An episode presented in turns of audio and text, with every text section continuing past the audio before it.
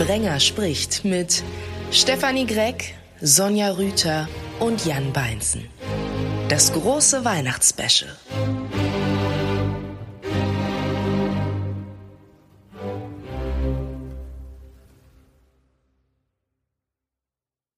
Hallo zusammen, Sprenger spricht hier. Ihr habt schon am besonderen Vorspann gehört, wer dabei ist und dass das große Weihnachtsspecial ansteht. Ich freue mich, dass ihr dabei seid, wann und wo auch immer ihr die Folge hört. Jan Beinzen empfiehlt euch gleich zu Beginn den perfekten Ort, um Podcast zu hören. Hallo Jan. Hallo, schön, dass du mich eingeladen hast. Mein perfekter Hörort, ja, es gibt ja einen Unterschied zu Aufnahmeort und Hörort. Also für mich ist das eindeutig das Auto. Ich nutze eigentlich ähm, jede Fahrt, die ich mit dem Auto so antrete, ob nur zu Lesungen oder anderen mittellangen Strecken, nutze ich das Radio im Auto beziehungsweise ähm, die Schnittstelle im Auto, um Podcasts zu hören. Jetzt kann er sagen, weil sein Podcast nach zwei Staffeln in der Pause, da hast du uns immer Bus und Bahn ans Herz gelegt. Richtig. Aber das habe ich dann eher so aus monetären Gründen gemacht, weil man ah, braucht ja. ja natürlich von Podcasts so ein gewisses Sponsoring. Und, aber natürlich fahre ich auch gern Bus und Bahn. Aber mein persönlicher Ort zum Podcast hören ist doch das Auto, wo man so ein bisschen unter sich ist und sich konzentrieren kann. Was ist schon so ein eigener Podcast? Ein eigener Verlag ist ja eigentlich viel geiler, oder? Sonja Rüther. ja, das stimmt. Wobei, ähm, den, als Kleinverlag gibt es Briefgestöber nach elf Jahren jetzt nicht mehr, sondern ich habe die Seite übernommen für die Sachen, die ich ähm, selbst rausbringe, also Eigenverlag und für meine Verlagstitel, so dass ich da meine Arbeit zusammengefasst habe. Ähm, aber ich habe elf Jahre lang tatsächlich äh, einen Kleinverlag gehabt. Ja, auch nicht so schlecht. Die dritte im Bunde war Anfang des Jahres, genauer gesagt in Ausgabe 53 schon mal zu Gast. Da ging es unter anderem um Thailand und um Elefanten. Steffi Gregg, hat dich das so nachhaltig beeindruckt, dass du gleich zum Jahresende nach Südafrika wolltest? Hallo. Hallo, schön, dass ich bei dir sein kann.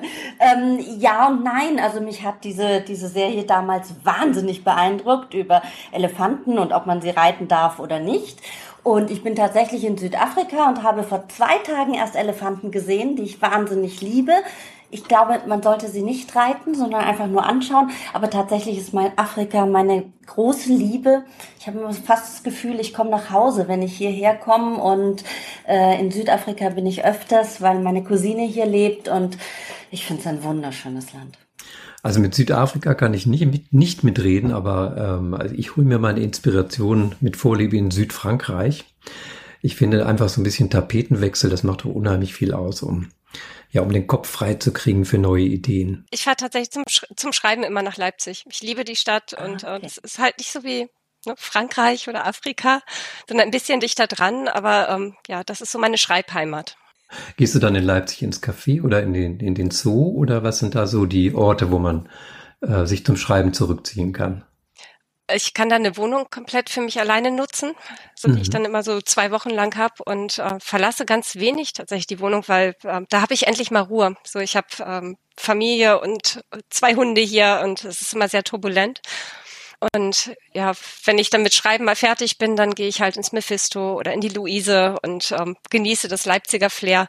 Aber zum Schreiben bin ich immer in dieser Wohnung, in dieser wunderbaren Stille. Bist du ein Kaffeehausschreiber, Jan? Nee, gar nicht. Also ich, also zum Schreiben selber, da bin ich ganz, ähm, ganz klassisch wirklich in meinem Büro, in meinem Arbeitszimmer, äh, weil ich einfach ja, diese, diese Umgebung hier brauche, wo ich konzentriert sein kann und mich niemand stört. Das würde mich im Café, würde mich das, glaube ich, hm, könnte ich keine drei Sätze hintereinander fügen. Aber zur Inspiration sehr wohl. Also zum, zum Studium von Leuten und ähm, Atmosphäre tanken, das auf jeden Fall. Wobei, das geht ganz gut. Also ich habe das eine Zeit lang gemacht, dass ich äh, jeden Donnerstag in eine Kneipe gegangen bin zum Schreiben. So, und da war dann der Harley-Stammtisch, der war dann hinter mir und da war ordentlich Lärm, es gab ordentlich Musik über die Lautsprecher. Und ähm, da konnte ich mal ein bisschen, weil das so komplett weg war von meinem Alltag, ähm, das alles ausblenden und trotzdem genießen und ja, da dann neue Ideen entwickeln. Also es funktioniert auch ganz gut, wenn man sich mal davon inspirieren lässt, was so ganz anders ist als das, was man tagtäglich hat. Ja, ich finde auch, inspirieren kann man sich überall und am besten dort, wo man sich nicht auskennt. Aber ich bin auch einer von den Schreibern, die, wenn sie schreiben, richtig Ruhe brauchen und auch Zeit. Und ähm, ich kenne das auch, dass man Schreibauszeiten macht und das ist für mich wahnsinnig produktiv. Und da ist es fast schon egal, wo ich hingehe. Ich bleib dann oft meistens sowieso im Hotel, weil ich dann wirklich mal nur so lange am Schreibtisch sitzen will, wie ich will. Und keiner mich stört und ich nichts anderes machen soll. Und das finde ich für mich sehr produktiv. Oh ja, definitiv. Das kann ich unterschreiben. Es kommt, glaube ich, auch immer darauf an, welche Herangehensweise man hat. Also es gibt ja, ja, also ich bin mehr so der, der strukturierte Schreiber. Ich mache vorher auch immer genau einen Plot ähm, und hangel mich dann da entlang, äh, wenn ich die einzelnen Kapitel dann erarbeite. Aber es gibt ja auch viele Kolleginnen und Kollegen, die zwar die Idee haben, aber dann sich eher treiben lassen und gar nicht wissen, wo das am Ende endet. Da kann ich mir das auch vorstellen, dass man vielleicht an, an einem freieren Ort dann äh, in die Tastatur haut. Ich bin tatsächlich mehr so ein ähm, Bauch, Bauchschreiber, wobei ich sage immer, ähm, Bauchschreiber sind Kopfplotter, also die Arbeit ist irgendwie die gleiche, nur man geht sie irgendwie anders an in, von der Reihenfolge her. Ähm, ich habe halt im Nachgang dann sehr viel Arbeit, um das dann nochmal glatt zu ziehen und vorne noch was einzufügen und so, was äh, Plotter ja vorweg machen. So, ähm, aber ich glaube, man macht schon irgendwo die gleiche Arbeit. Aber ich weiß teilweise auch beim Schreiben bis zur Hälfte des Romans nicht, wer ist jetzt der Täter, wer bietet sich an und die Figuren, die müssen mir das schon ein bisschen zeigen, ähm, wer der Böse ist. ich finde das ganz angenehm. Das allerdings finde ich ganz ungewöhnlich. Also ich habe ja früher Krimis geschrieben, ich schreibe jetzt nur noch, fast nur noch Romane. Aber also gerade wenn ich einen Täter habe, den muss ich von Anfang an wissen.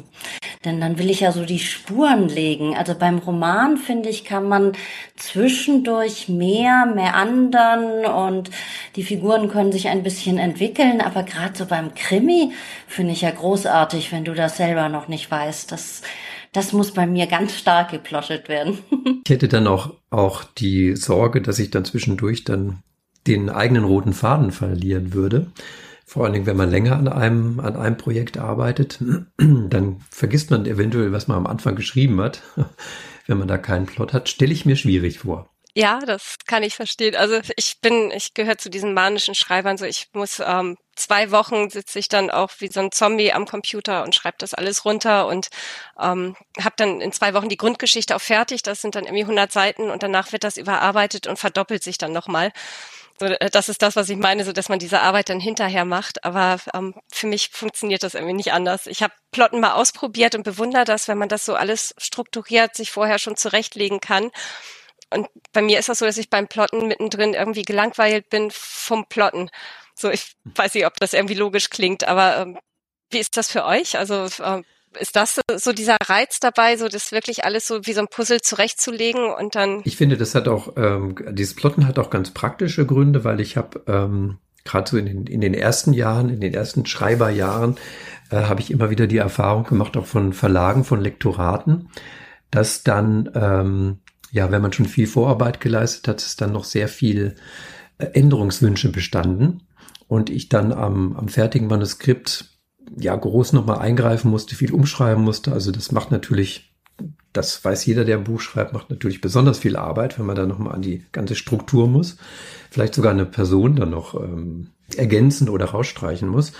Und ähm, deswegen hat sich bei mir das Plotten eigentlich aus diesem ganz praktischen Grund bewährt, weil ich kann dann erst meinen Plot beim Verlag ähm, abgeben, also quasi die Bauanleitung des Romans. Und wenn dann das Lektorat sagt, ja, jetzt passt's, dann weiß ich, jetzt kann ich schreiben. Und danach kann eigentlich nicht mehr viel passieren. Das ist natürlich definitiv ein Vorteil. Ja, ich finde, es ist immer so ein Zwischending. Ich meine, wir müssen ja alle unsere fünf Seiten Exposé abgeben, so dass der Plot so im Grundzug stehen muss. Und ich kenne tatsächlich Kollegen, die plotten also ihre, was weiß ich, 25 Kapitel durch und schreiben sie dann nur noch runter. Das kann ich auch nicht. Aber ich muss schon von Anfang an wissen, wo es hingeht. damit ich mich dann dazwischen ein wenig treiben lasse. Also, wenn du sagst, du hast es im Kopf vorher, das kann ich mir auch vorstellen. Aber mh, hm, ich habe oft das Gefühl, Menschen, die gerne schreiben würden und es wird dann doch kein Roman, da liegt es dann einfach an dem handwerklichen Problem, dass sie vorher nicht genau wissen, was sie schreiben wollen. Und dann zerfasert sich das irgendwie. Mhm. Ohne Plotten, ob im Kopf oder auf dem Papier, geht's kaum. Ich würde auch niemandem empfehlen, meine meine Arbeitsweise ähm, als erstes auszuprobieren. So, also es ist gerade das, was du sagst, so dieses mit dem sich festschreiben oder dann nicht mehr rauskommen und dann plötzlich von einer Schleib Schreibblockade reden, ist ja wirklich meistens ein handwerkliches Problem. Und dann sollte man mhm. definitiv überlegen, ob Plotten nicht das Richtige für einen ist. Bei meinem Debütroman damals, ähm, da ging das los, es sollte eine Liebesgeschichte werden und eben mit dieser Überkreuzgeschichte, so wenn im Freundeskreis sich zwei einander verlieben, die aber beide eigentlich glücklich verheiratet sind. Ja, und dann treffen die sich mal im Hotel und dann leben sie es einmal aus und daraus wird dann dieses, dieses Drama. Und naja, sie kam auch ins Hotel und sie sollte nachkommen ins Zimmer und kam da aber nie an und von da an wurde es ein Thriller. Und das hat mich mhm. dann so gepackt und dann habe ich äh, meinen, meinen allerersten Thriller geschrieben, obwohl ich das gar nicht wollte und eigentlich wollte ich Fantastik schreiben. Und bei Thrillern bin ich dann mhm. aber ganz lange geblieben, weil mir das so einen Spaß gemacht hat. Aber die sind alle auf ähnliche Weise entstanden, nämlich mit einem Grundgefühl, einem, einem Grundsatz, ähm, der gesagt hat, so, hiermit fängst du jetzt mal an und dann guckst du mal, wo es hingeht. Und äh, für mich funktioniert das sehr gut, aber ich würde es wirklich niemandem empfehlen. Und du schreibst auch unterschiedlichste Genres, ne? Ich schreibe Horror, Fantastik, Erotik, ähm, habe ich was vergessen? Liebesromane. So, also ja, ich schreibe einfach durch, durch die Bank weg auch alles. richtig Krimi, oder? Ja, also es ist so, so eine, etwas zwischen Krimi und Thriller, würde ich fast sagen. Also es fängt nicht mit einer blutigen Szene an, aber ähm, es wird sehr perfide, Spannung. meistens nach hinten raus, ja, genau. Okay. Aber das ist interessant, wenn du da so ein, so ein breites Spektrum hast, weil ich finde, ähm, also das ist schon bewundernswert, weil ich glaube nicht, dass ich jetzt zum Beispiel, was hast du auch Horror hast du ja auch genannt. Genau. Äh, da muss man ja wirklich, wenn man dann auch die Leserschaft treffen will, muss man auch so das richtige Sprachgefühl dann für das Genre haben. Und wenn man dann so breit aufgestellt ist, wie, wie, wie machst du das dann? Wie holst du dir dann eine Inspiration oder ähm, ja, wie baust du dann die Sprache auf? Das ist, ist für mich immer ganz witzig. Ich ähm, ich konsumiere ja auch unterschiedliche Sachen. Ich gucke gerne Horrorfilme, ich gucke aber auch gerne Liebeskomödien und so. Und für mich ist das mit dem Schreiben auch so. Ich bin immer überrascht, dass das nicht jedem so geht. Also das musste ich erstmal in den letzten Jahren feststellen, als es dann immer wieder hieß, nee, du musst dich eigentlich auf ein Genre festlegen. Wenn du auch erfolgreich sein möchtest, dann ähm, verwirrst du deine Leserschaft, indem du unterschiedliche Genres machst. Das ist eigentlich gar nicht so gut. Und ich merke aber jedes Mal für mich, ich kann das, aber nicht, ich möchte unterschiedliche Dinge schreiben. Und gerade weil die unterschiedlichen Genres unterschiedliche Anforderungen haben, ähm, macht mir das so einen Spaß. So, also gerade bei Horror in dieses perfide reingehen und was ist für mich Horror und wie kann ich das transportieren, äh, finde ich jetzt super spannend. Und bei einer Liebesgeschichte halt, wie kann ich die Leute mitnehmen, ohne dass da die Geigen im Himmel hängen, sondern eine Geschichte, die so passieren könnte, dass man die authentisch mitgeht. Ähm, aber äh, das macht ihr ja auch, oder? Ja, wobei ich muss auch sagen, das ist schon toll bei dir. Vor allem auch, dass du dann ja mehrere Verlage hast, die jeweils diese unterschiedlichen Genres mitgehen. Weil das ist ja durchaus ein Problem. Also bei mir als Autorin ist es wirklich so, dass dann gesagt wird, ach ja, Sie sind jetzt im Moment auf generationenübergreifende Familiengeschichten, machen Sie doch da bitte weiter.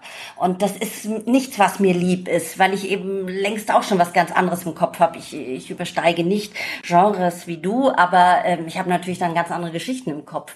Aber die äh, Verlage legen uns ja gerne gerne fest in eine Richtung. Deswegen finde ich das bewundernswert, wenn du das geschafft hast, so dich in die verschiedenen Richtungen auszubreiten, hinzuschreiben. Also aus meiner Sicht kann ich das auch nur bestätigen. Ich habe auch mal hin und wieder mal so Ausreißer versucht, unter anderem mit einer Komödie, äh, die dann nicht gedruckt wurde. Letztendlich, ähm, ja, also hat auch Spaß gemacht. Letztendlich habe ich dann ein Theaterstück draus gemacht, was dann zumindest hier in der Region Nürnberg ähm, dann in zwei Saisons dann aufgeführt wurde. Also immerhin, hat sich, war nicht ganz umsonst. Sehr Aber es ist schon schwierig, ist schwierig, so ein Buch dann unterzukriegen. Habt ihr auch das Gefühl, dass jetzt besonders durch Corona und Papierknappheit und so, dass das noch schwieriger geworden ist? Also absolut. Vor allem mir werden mittlerweile auch schon wieder Themen tabuisiert. Also ich darf im Moment nicht Zweiter Weltkrieg schreiben, sagt man mir, weil wir Krieg in der Ukraine haben und Krise durch Corona. Und jetzt würden die Menschen gerne, sagen die Verlage, ob das stimmt, weiß ich immer gar nicht so genau, nur noch ähm, Schönes hören wollen. Und Zweiter Weltkrieg ist tabu, wird nicht mehr angenommen. Habe ich also von verschiedenen anderen Autorinnen auch gehört. Und ich finde das eigentlich immer sehr traurig, weil ich an diese Trends nicht so glaube. Jedenfalls habe ich oft das Gefühl, die Verlagslandschaft macht sich die Trends selber, weil sie alle nur gemeinsam dahinterher hecheln. Ich habe auch schon von einigen Kolleginnen und Kollegen gehört, dass, dass ähm, einige Verlage auch Reihen eingestellt haben, also langjährige mhm. äh, Krimireihen, die halt jetzt nicht die Bestseller schlechthin waren, aber doch eigentlich ihr solides äh, Publikum gefunden haben. Aber dass man jetzt trotzdem da noch die, die, ja, die, die Richtlinie ein bisschen angepasst hat oder die Grenze ein bisschen hoch, hochgesteckt hat, was die Auflagen äh, anbelangt. Und dass da einige jetzt dann doch nicht mehr dabei sind. Und ähm, ich denke mir auch ganz schrecklich ist es für Neueinsteiger, die also noch viel weniger Chancen haben. Es gibt deutlich weniger Titel, die rausgebracht werden. Also ähm, unser Verlagswesen, obwohl ja die Verlage gar nicht schlecht verkauft haben in der Zeit, denn der Buchverkauf ging nicht runter. Er ging ein bisschen rauf, nicht wahnsinnig viel, nicht so viel, wie man sich hätte wünschen können, aber ging ein bisschen rauf. Aber die Titelanzahl wurde reduziert. Und das ist, ja, ich finde das traurig, weil durch Corona, damals als die Buchhandlungen geschlossen waren, hat sich ja dann auch nochmal verengt, nur auf die Bestseller. Und unsere Bestsellerlisten sind natürlich auch stark aus dem Ausland getrieben. Und ja, es ist eine, eine schwierige Entwicklung für die Verlagsbranche, für die Buchbranche, für die Autorinnen, finde ich jeden Fall. Ich habe auch das Gefühl, dass wirklich für wenige Titel noch, ähm, noch mehr getan wird. Und äh, es war ja schon immer so eine Diskrepanz da mhm. zwischen was beworben wird und was nicht. Und das ist, dass man jetzt noch mehr versucht, aus den Spitzentiteln ähm, die Finanzierung irgendwie klar zu kriegen. Ich kann verstehen, dass Verlage wirtschaftlich arbeiten müssen. Da hängen ja auch Arbeitsplätze dahinter und alles. Aber äh, von mir die letzten Titel, die ich alle angeboten hatte, da ging das jedes Mal gleich. So mit, oh, das ist ja toll, das ist, ähm, was weiß ich, ein, ein Eisbecher mit Schokoeis und Sahne drauf und Streuseln, das finde ich richtig gut, aber könntest du aus den Streuseln nicht vielleicht eine Erdbeersoße machen und aus dem Schokoeis Stracciatella und lass mal die Sahne weg und lieber in der Waffel und eigentlich sind Pommes der heiße Scheiß. Jedes Mal, wo ich dachte, okay, so, so funktioniert das nicht. Also ich sehe mich schon irgendwo als Künstlerin und nicht als Dienstleisterin. Das heißt, ich möchte erzählen, was ich erzählen möchte.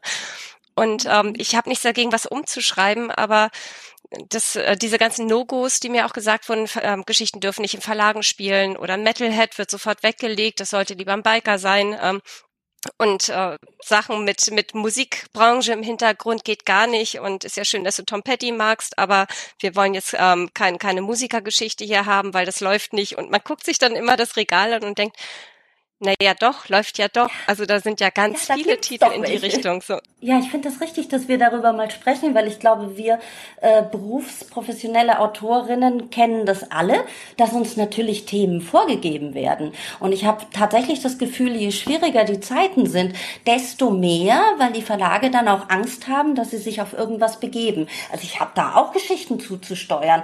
Meine äh, von mir sehr geschätzte Literaturagentin bietet mein eines Buch Buch nicht an, weil es ist ein Roman und es ist ein männlicher Protagonist.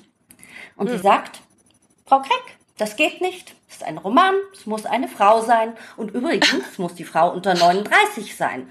Und ach, das hat doch gar keinen Sinn. Na, dann, wie du sagst, ich schaue in mein Regal und sage, es gibt Romane mit Männern. Aber es ist dann nicht der Mainstream. Und ja, und ich finde immer auf der einen Seite sollten wir nicht darüber jammern. Wir leben davon und das ist was äh, sehr Glückliches und das ist auch ein Beruf. Und der hat bestimmte Regeln und ich denke, den muss man sich auch unterziehen, sonst kann man halt den Beruf nicht machen, sonst muss man selbst verlegen oder was weiß ich.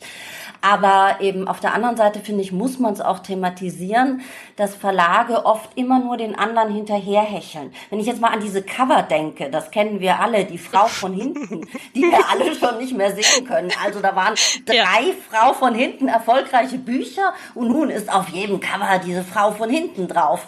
Aber ich, ich bezweifle halt, dass das auf, auf Ewigkeit so funktioniert. Also Regeln ja, wir sind, äh, wir sind auch freie Angestellte und müssen uns mhm. den Regeln einer Branche unterziehen.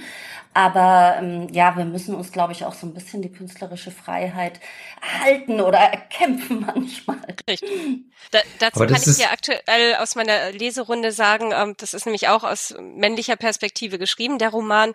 Und die alle sagen, oh Gott sei Dank, endlich ein Protagonist. Oh. So, also von daher oh. bleibt dran mit dem Roman, geht, weil ne? ich kriege ganz viel positives Feedback dafür, dass das endlich mal ein Mann ist. Wenn bei ich den, nur meiner den... Literaturagentin nochmal, wenn ich sie nur nochmal überzeugen könnte. bei den Vorgaben von den Verlagen, also was mich mal interessieren würde, ist eure Meinung über Pseudonyme. Weil ich habe zwei äh, meiner Buchreihen, die sind unter ähm, Pseudonym erschienen, aber jetzt nicht auf meinen eigenen Wunsch, sondern weil der Verlag gesagt hat, die spielen beide in Frankreich, eine Elsass-Reihe und eine spielt auf einem Hausboot. Der Protagonist fährt mit dem Hausboot durch Frankreich und da, wo er gerade anlandet, da passieren dann Morde. Und ähm, da war es eben die Bitte oder ja, der Wunsch, der Wunsch, dem man nicht widersprechen durfte, dass ich mir dafür äh, Pseudonyme zulege.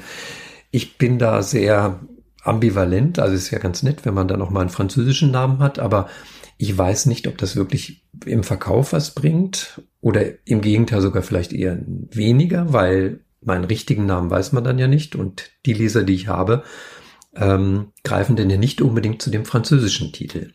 Was meint ihr denn? Ganz schwierige Frage. Also der, die Verlage sagen natürlich, dass die meisten Leser äh, jetzt kommen wir wieder auf Genre, genretreu sind. Also wer einen historischen äh, Roman liebt, der liest eben hauptsächlich historische Romane und wenn er dann von einem Autor plötzlich einen Thriller liest, äh, ist er entsetzt und liest nicht weiter. Ähm, auch da habe ich Zweifel, dass es stimmt. Ich glaube, dass es schon viele gibt, die springen. Und letztlich macht uns ja auch immer eine Form der Sprache aus oder auch der Spannungsbogen, egal ob es in Frankreich oder Deutschland spielt.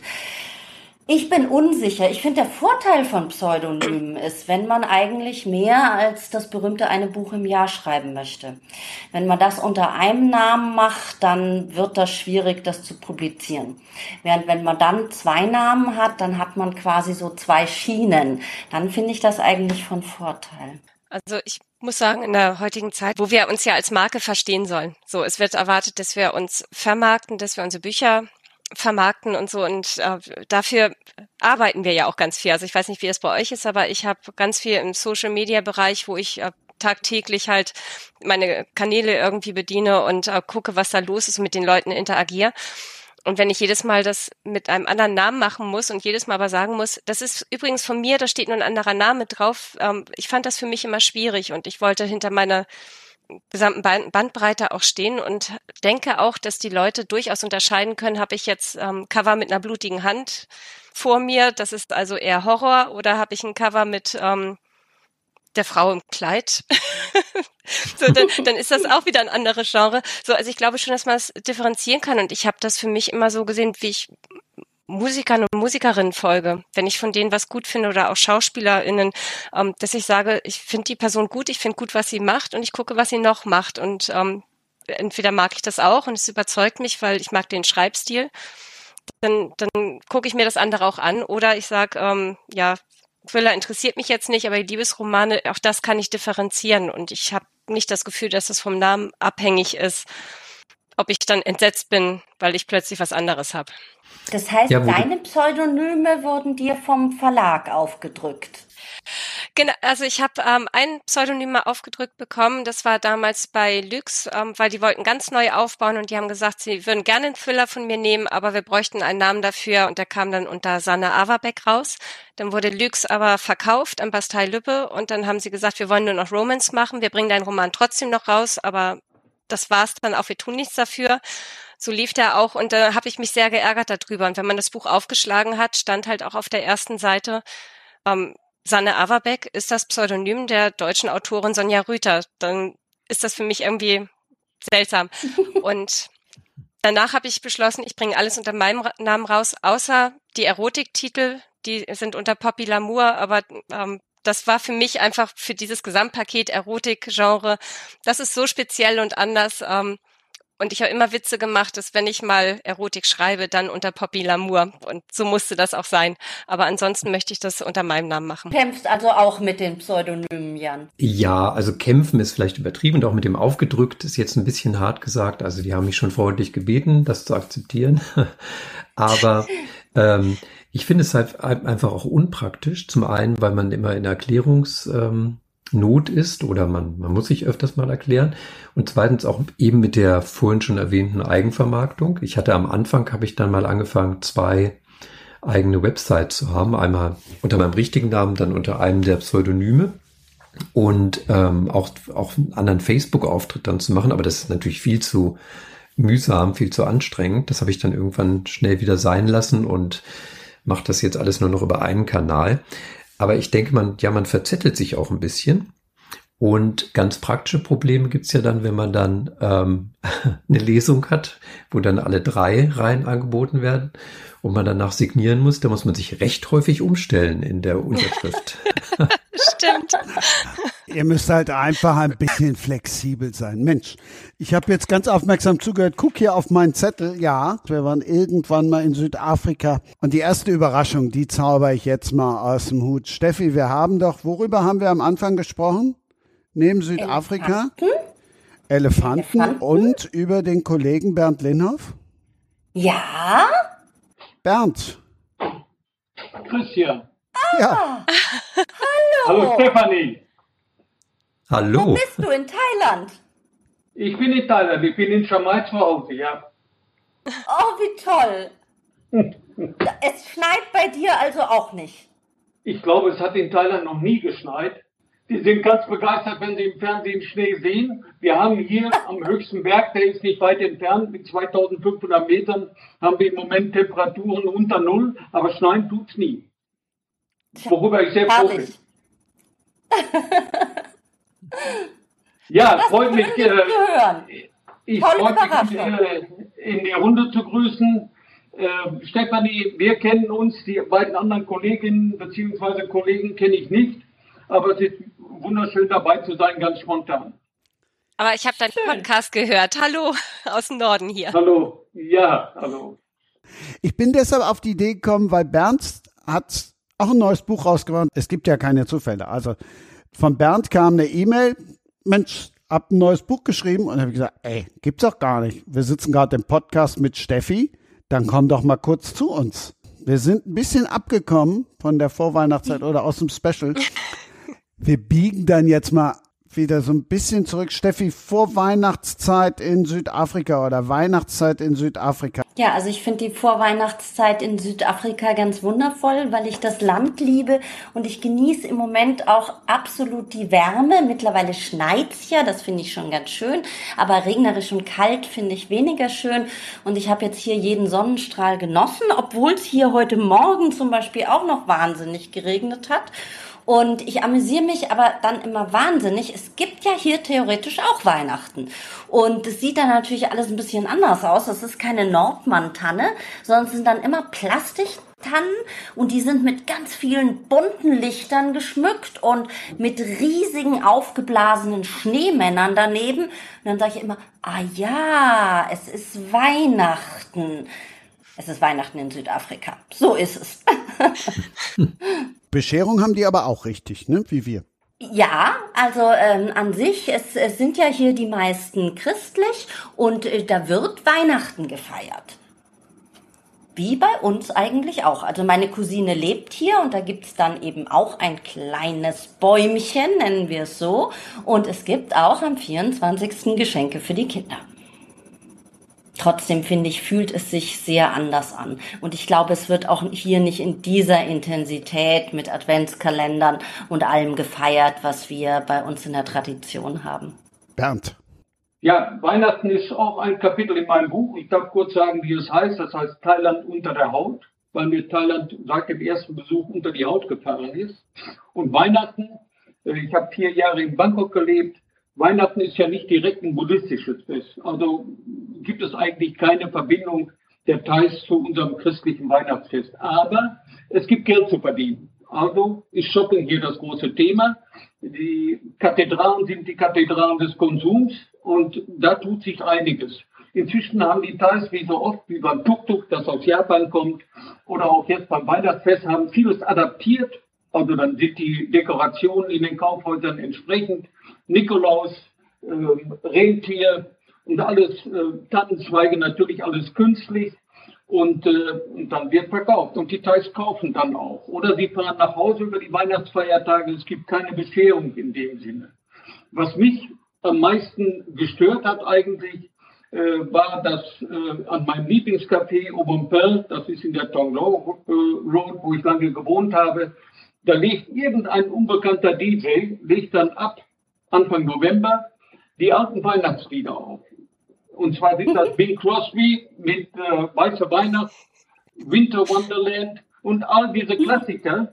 Und das ist dann schwer auszuhalten, zumal diese Schleife immer nur eine Stunde dauert und dann geht es wieder von vorne los. Ferry Como, also all die, all die alten Helden. Und dann sitzt man draußen bei 30 Grad und äh, hört dann Frosty the Snowman. Und äh, das geht dann bis März. Und ich habe geschrieben, dass das kann eigentlich keine Frau sein, äh, die das auflegt, weil Frauen sind flexibler.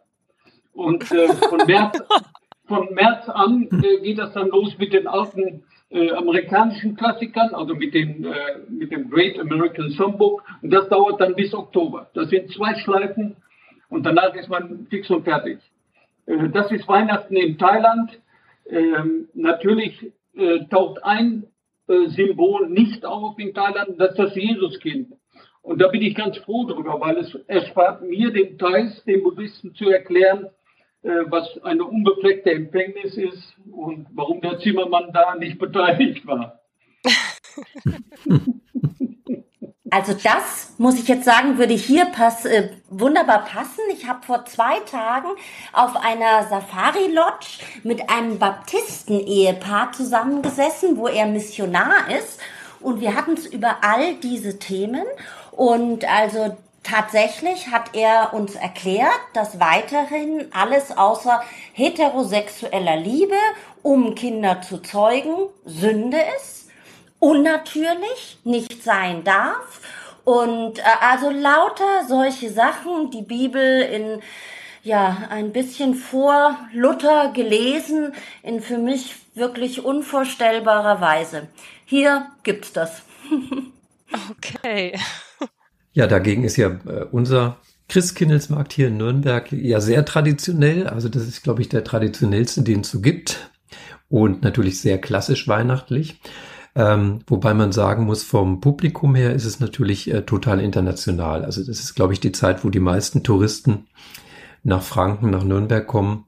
Da hört man tagsüber ähm, viele, viele, viele, viele, viele Sprachen. Also manche, die man auch noch nie vorher gehört hat. Also sehr, sehr bunt gemischt. Und die Nürnberger selber, die ziehen es dann auch vor, eher ja, so ab 19 Uhr auf den Markt zu gehen, wenn sich dann langsam der Touristenrummel so ein bisschen auflöst und man dann in aller Ruhe seinen Glühwein und seine drei im Weckler essen kann. Das sind die drei Nürnberger Bratwürste im Brötchen. Also da hält man sich dann etwas zurück. Also dazu darf ich gleich sagen, ich habe meinen drei Ukrainerinnen, die ich aufgenommen hatte, die mittlerweile drei plus zwei sind, weil das Baby zur Welt gekommen ist und der Mann mittlerweile auch kommen durfte. Ähm, den habe ich jetzt einen Aufenthalt auf dem Nürnberger Christkindlesmarkt geschenkt mit einer Übernachtung dort. Und die waren hingerissen. die sind also dann auch mit einer anderen Sprache über deinen Christkindlesmarkt gelaufen und waren mhm. begeistert. Na, das, das ist doch sehr schön. schön. Nee, es ist auch ein toller Markt, muss man sagen. Auch so, dass, wenn man dann auch so ein bisschen die, ähm, kleinen Ecken drumherum kennt, wo man sich dann vielleicht mal ein bisschen ab von dem, von dem Ge Gequetsche aufhalten kann. Da ist es doch schon, schon sehr schön. Gerade so in der Vorweihnachtszeit. Wobei, also kommen wir vielleicht mal zu den ernsthaften Themen. Glühwein ist doch eigentlich eine Krankheit. Wer bitte macht süßen Wein warm, zahlt dafür Geld? Also es gibt so Sachen in der deutschen Kultur, die kann ich nicht verstehen und Glühwein gehört dazu. Also da, da kann ich gleich mal was zu sagen. Da magst du so recht haben, wenn man, wenn man so an, nicht an die richtigen Stände geht. Aber wenn ah, man sich okay. so ein bisschen auskennt und auswählt, also wir zum Beispiel holen unseren Glühwein immer direkt vom Winzer, also so aus der Würzburger Gegend der kommt tatsächlich von, von echten Winzern, die Glühwein herstellen und die schmecken schon ganz, ganz anders als dieses, als diese süße Pansche. Und es gibt auch durchaus immer wieder Innovationen. Zum Beispiel seit letztem oder vorletztem Jahr gibt es das, das Glühbier. Also das ist tatsächlich, oh klingt, hier, klingt oh Gott, jetzt nicht das ist ja noch schlimmer. okay. aber man muss es versuchen. Also es ist nicht schlecht. Außerdem spätestens nach dem dritten schmeckt es eh. okay, verstehe ich. Ähm, was mir gerade einfällt. Es gibt in äh, Bangkok ja viele Expats auch, unter anderem natürlich auch viele Deutsche.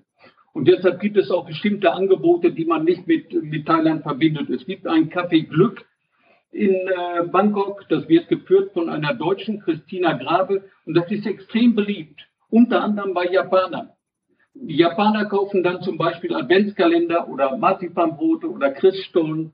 Und selbst in in Schamai äh, ist es so, dass ich eigentlich auf nichts verzichten muss, was jetzt kulinarisches angeht, was ich mit Weihnachten verbinde. Jetzt habe ich tagelang auf diese Lebkuchenoblaten gewartet, die sonst immer früher hier verkauft werden. Ich meine, wir sprechen von Norden Thailands. Da erwartet man das nicht unbedingt, aber es wird geliefert. Und das habe ich vor zwei Tagen im Supermarkt entdeckt, also diese Packungen mit sechs, sieben größeren Lebkuchenobladen, habe ich gleich drei mir gepackt, weil es gibt ja noch andere Deutsche hier in Jamai. Ich denke, sicher ist sicher. Und dann habe ich auf der Kasse gesehen, was es, äh, was es kostet. Und das waren umgerechnet 54 Euro. Das heißt, ein so Päckchen, ein so Päckchen kostete 18 Euro, 665 Thai Baht. Und da habe ich dann die Frau gefragt, äh, sind Sie sicher? Also ich habe dann erstmal ganz stick um äh, zwei Päckchen wieder ins Regal sortiert. Und, äh, aber eins wollte ich dann, obwohl es 18 Euro kostete, ich war so heiß drauf, das habe ich dann behalten. Und dann bin ich am Tag drauf nochmal hingefahren und habe gesagt, sind Sie wirklich sicher, dass das ein realer Preis ist? Vor einem Jahr hat das noch umgerechnet 6 Euro gekostet. Und er sagt so, okay, 250 Baht. Das waren dann 7 Euro. Und dann haben sie den Preis geändert und seitdem gibt es das eben für 250 Baht oder sieben Euro. Also dazu muss ich jetzt noch mal sagen, als ich hier angereist bin, hat mein Koffer exakt die 25 Kilo gewogen, die er haben darf. Und ungefähr davon die Hälfte waren zehn Packungen Lebkuchen, fünf Packungen Gummibärchen, zehn Tafeln Milka-Schokolade und acht Packungen Klöße. Und jetzt ist meine deutsche Familie in Kapstadt wieder glücklich. Also die, die Klöße kamen unerwartet in der Aufzählung. An Milka schicke ich dann jetzt mal direkt eine Rechnung. Also wenn Jan, wenn Jan für Bus- und Bahnwerbung machen kann, dann können wir das auch für Milka. Bernd, gibt es denn bei euch einen Weihnachtsbaum? Wie sieht deine Bescherung aus? Wie viele Stunden bist du vor uns? Sechs. In der deutschen Winterzeit sechs, sonst fünf.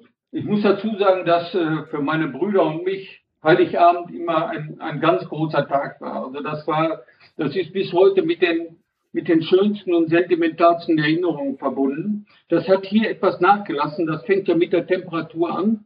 Und äh, was wir dieses Jahr machen, also ich habe natürlich keinen Baum. Das ist auch nicht nötig. Meine Bescherung habe ich ja schon gehabt mit den Oblaten. Ähm, was wir machen ist, wir gehen mit einem befreundeten Pärchen, meine Frau und ich, mit einem befreundeten Pärchen schön essen in einem der größeren Hotels hier und das ist dann Heiligabend. Das ist für mich auch völlig okay. Äh, das Entscheidende ist eigentlich, dass ich mit meinen Brüdern dann am ersten Feiertag äh, telefoniere und dann wieder die Geschichten höre, die uns eben seit Kindheit verbinden. Dann gib uns die noch mit auf den Weg, bevor wir anderen nachher noch über unseren Heiligabend sprechen. Ja, das war, ich meine, das haben äh, viele so erlebt. Es gibt ja eine Facebook-Seite, die heißt Unsere Kindheit in den 60er und 70er Jahren. Und da äh, kommen diese Erinnerungen wieder hoch und man merkt an den Like-Zahlen, wie viele das so erlebt haben. Und die, die Zahl derer, die es nicht so gut erlebt haben, nicht so schön erlebt haben, ist eigentlich gering. Also diese Bescherung am Heiligabend, dieses Warten aufs Christkind mit den entsprechenden Sendungen im einzigen äh, deutschen Fernsehsender, den es damals gab, äh, das war von einer unglaublichen Spannung. Und wenn das äh, Glöckchen dann klingelte und wir als Kinder oder selbst noch als Jugendliche dann äh, ins, ins Wohnzimmer durften, das war der, der schönste Moment des Jahres. Und, äh, und die Bescherung dann, es war ja so, dass, dass das Christkind meistens das gebracht hat.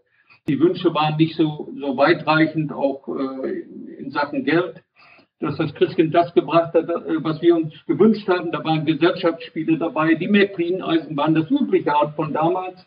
Und, äh, und das sind Dinge, die, die wir immer wieder, meine Brüder und ich, immer wieder aufwärmen können. Und dann stellt sich auch gleich wieder das Gefühl von damals ein.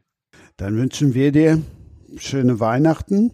Und wenn ihr jetzt sagt, äh, boah, das war jetzt mal ein langes erstes Drittel, dann wartet mal ab, was wir alles noch hier so im Weihnachtsstiefel haben. Bernd, Dankeschön. Frohe Weihnachten. Christian, vielen Schön, Dank. gehört zu haben, Bernd. Alles Gute für euch, frohe Weihnachten und viel Erfolg Ja, mit schöne euren Weihnachten. Büchern. Bis dann. Ciao. Danke. Tschüss. Tschüss. Danke, ciao. In rund 40 Folgen habt ihr mich jetzt schon sagen hören, I want to tell you about the Beatles. Ich habe euch die Geschichten zu ihren Alben und ihren Songs erzählt, euch ihre wichtigsten Wegbegleiter und Vertraute vorgestellt und natürlich die Orte, die für die Bandgeschichte eine wichtige Rolle spielten. Habt ihr die drei bisherigen Staffeln schon durchgehört? Nein? Na, worauf wartet ihr dann noch? Rein in den Podcatcher eurer Wahl und einfach mal losgehört. Und folgt gerne auch unserem Instagram-Kanal iwtty-Beatles Podcast. Ein Buch haben wir euch jetzt schon gesagt, was ihr euch noch zu Weihnachten besorgen könnt, auch nach Weihnachten noch lesen könnt. Bernd Lehnhoff hat ja erzählt, er hat ein paar Geschichten drin aus Thailand. Jetzt kommen wir dann zu mehr Büchern, die ihr euch noch alle gönnen könnt. Auch nach Weihnachten kann man die gerne lesen. Wie heißt nochmal so ein Geschichtenband in eurem Vokabular, Steffi? Es ist, äh, ich sage jetzt nicht diesen Fachbegriff, den keiner hören mag, sondern ich sage, es ist ein literarischer Adventskalender mit 24 Weihnachtskrimis von ganz tollen Autoren. Also auch solchen Leuten wie, wie Andreas Eschbach, Inni Lorenz sind ganz tolle Namen dabei und es sind einfach super Geschichten. Wie kommt man denn in so ein Band rein, Sonja? Äh, Tatsächlich auf Anfrage. Also ähm, ich wurde bei der letztes Jahr und bei der dieses Jahr gefragt, ob ich da mitmachen möchte und ich habe mich da extrem drüber gefreut, weil ich liebe es, Kurzgeschichten zu schreiben, weil man sich da in unterschiedlichen Bereichen mal ausprobieren kann, so, weil es ist immer so reinwerfen in die Szene und dann aber auch schnell wieder rausgehen und das ist für mich immer eine schöne Herausforderung. Aber ich wurde gefragt. Also ich wurde auch gefragt und äh, das war eine sehr amüsante Geschichte, weil ich wurde angeschrieben und dann hieß es, in sechs Wochen ist Abgabe. Und man muss dazu sagen, diese, diese Drömer-Knauer-Anthologie, das ist schon eine Ehre. Da sind sehr viele Drömer-Knauer-Autoren und ich bin ja jetzt nicht Drömer-Knauer, sondern Aufbau. Wenn man also kein Drömer-Knauer-Autor ist, ist es eine noch größere Ehre, weil das wirklich einer der bestverkauften Kurzgeschichtenbände überhaupt ist. Und ich wurde also angefragt, sechs Wochen und also eine Kurzgeschichte, äh, wie die Sonja sagt, das, das ist toll, aber das ist wahnsinnig tricky. Man braucht für eine Kurzgeschichte viel länger als für zwölf Seiten in einem Buch, weil das muss ja eine ganze Geschichte erzählen. Und da müssen die Charaktere ganz kurz gefasst werden. Also das ist schwer. Ja, also sechs Wochen ist der Wahnsinn. Äh, Geht eigentlich auch nicht. Also eigentlich müsste man das ein halbes Jahr bis ein Jahr vorher wissen. Und dann habe ich gedacht, okay, Situation ist völlig klar. Da ist jemand im allerletzten Moment abgesprungen und dann bist du reingekommen. Aber okay, die Chance wird genutzt. Ich habe sofort gesagt, ja, ich mache das. Habe auch meine Geschichte geschrieben, mit der ich eigentlich auch sehr zufrieden bin. Ich hatte sowas ungefähres im Kopf und habe das dann einfach noch ein bisschen krimitechnisch umgeschrieben. Und habe dann aber auch allen erzählt, also ich hatte ein wahnsinniges Glück, ich bin da nur für irgendjemand in der letzten Sekunde als Ersatz rein. Und dann hat mir eine andere Kollegin gesagt, du, mir ist es genauso gegangen. Dann ein zweiter auch. Und als Inni Lorenz, also das sind die großen äh, zwei Autoren, Elmar und Inni von der Wanderhure, die Millionen in alle Länder verkauft haben, gesagt haben, Du, wir sind auch erst sechs Wochen vorher gefragt worden. Da gab es ein Problem im Verlag, da hat der Lektor gewechselt und die haben die Weihnachtsanthologie vergessen. Dann dachte ich, oh, toll! Also ich war sehr, sehr erfreut. Jetzt sagt Sonja, sie ist schon vorhin ja angefragt worden. Ja! Nein! Nein, definitiv nicht. Sonja.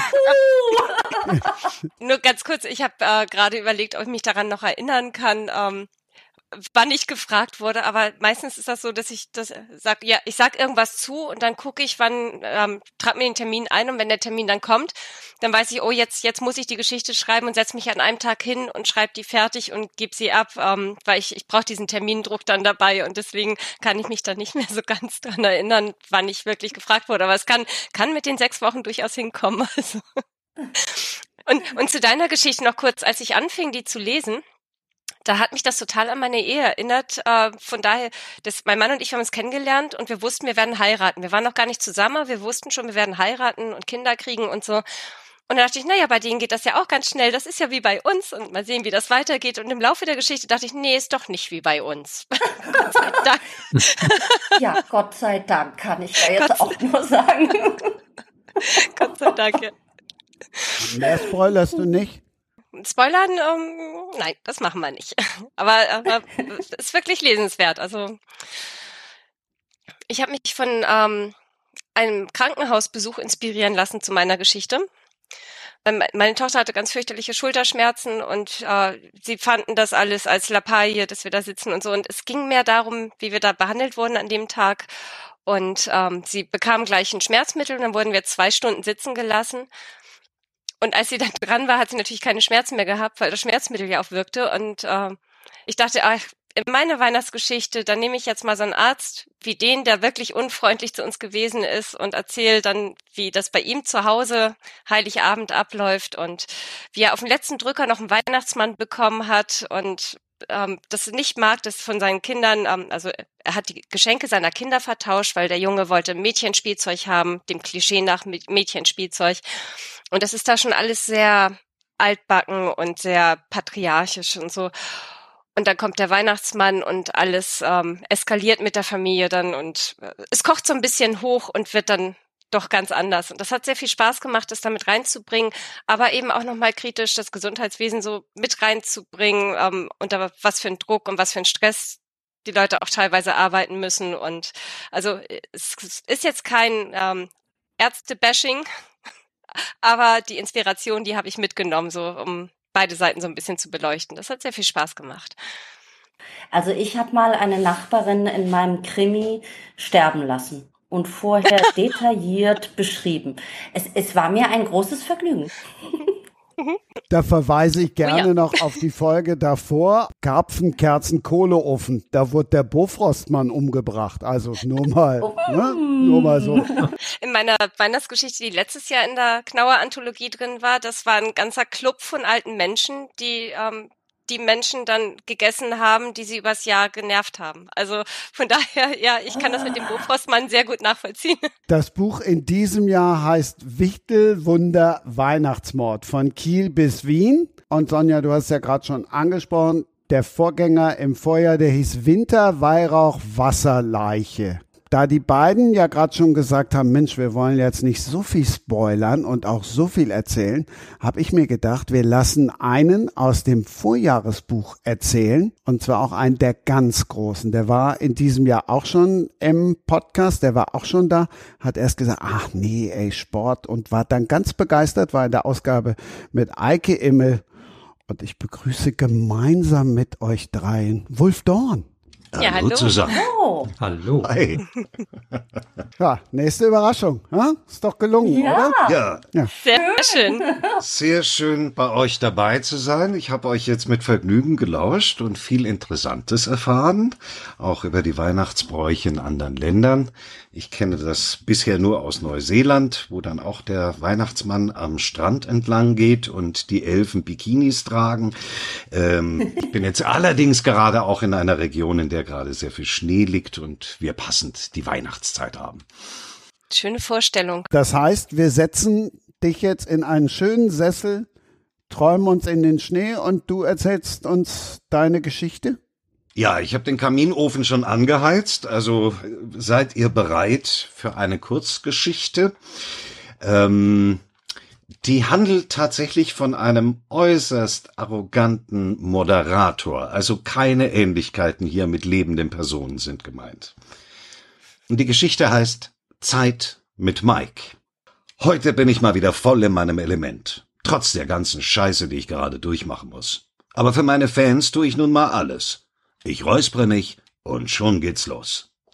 Das war ein Split mit ihrer Coverversion von Last Christmas. Und für alle, die eben erst zugeschaltet haben, hier ist Zeit mit Mike bei Radio Fallenberg an diesem wunderbaren ersten Weihnachtsabend.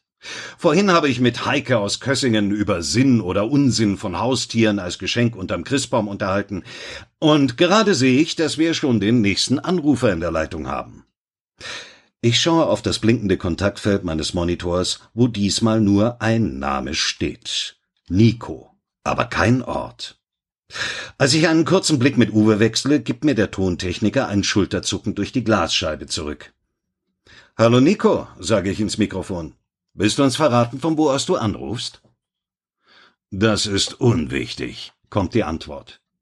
Seine Stimme klingt verzerrt in meinen Kopfhörern, was wohl an einer schlechten Mobilfunkverbindung liegt. Wichtig ist nur, was ich zu sagen habe. Na dann schieß mal los. Worüber möchtest du dich mit mir unterhalten? Wie spät ist es bei dir im Studio, Mike? Hier ist es 21.15 Uhr, sage ich nach einem schnellen Blick auf die Uhr. Rufst du etwa aus einer anderen Zeitzone an?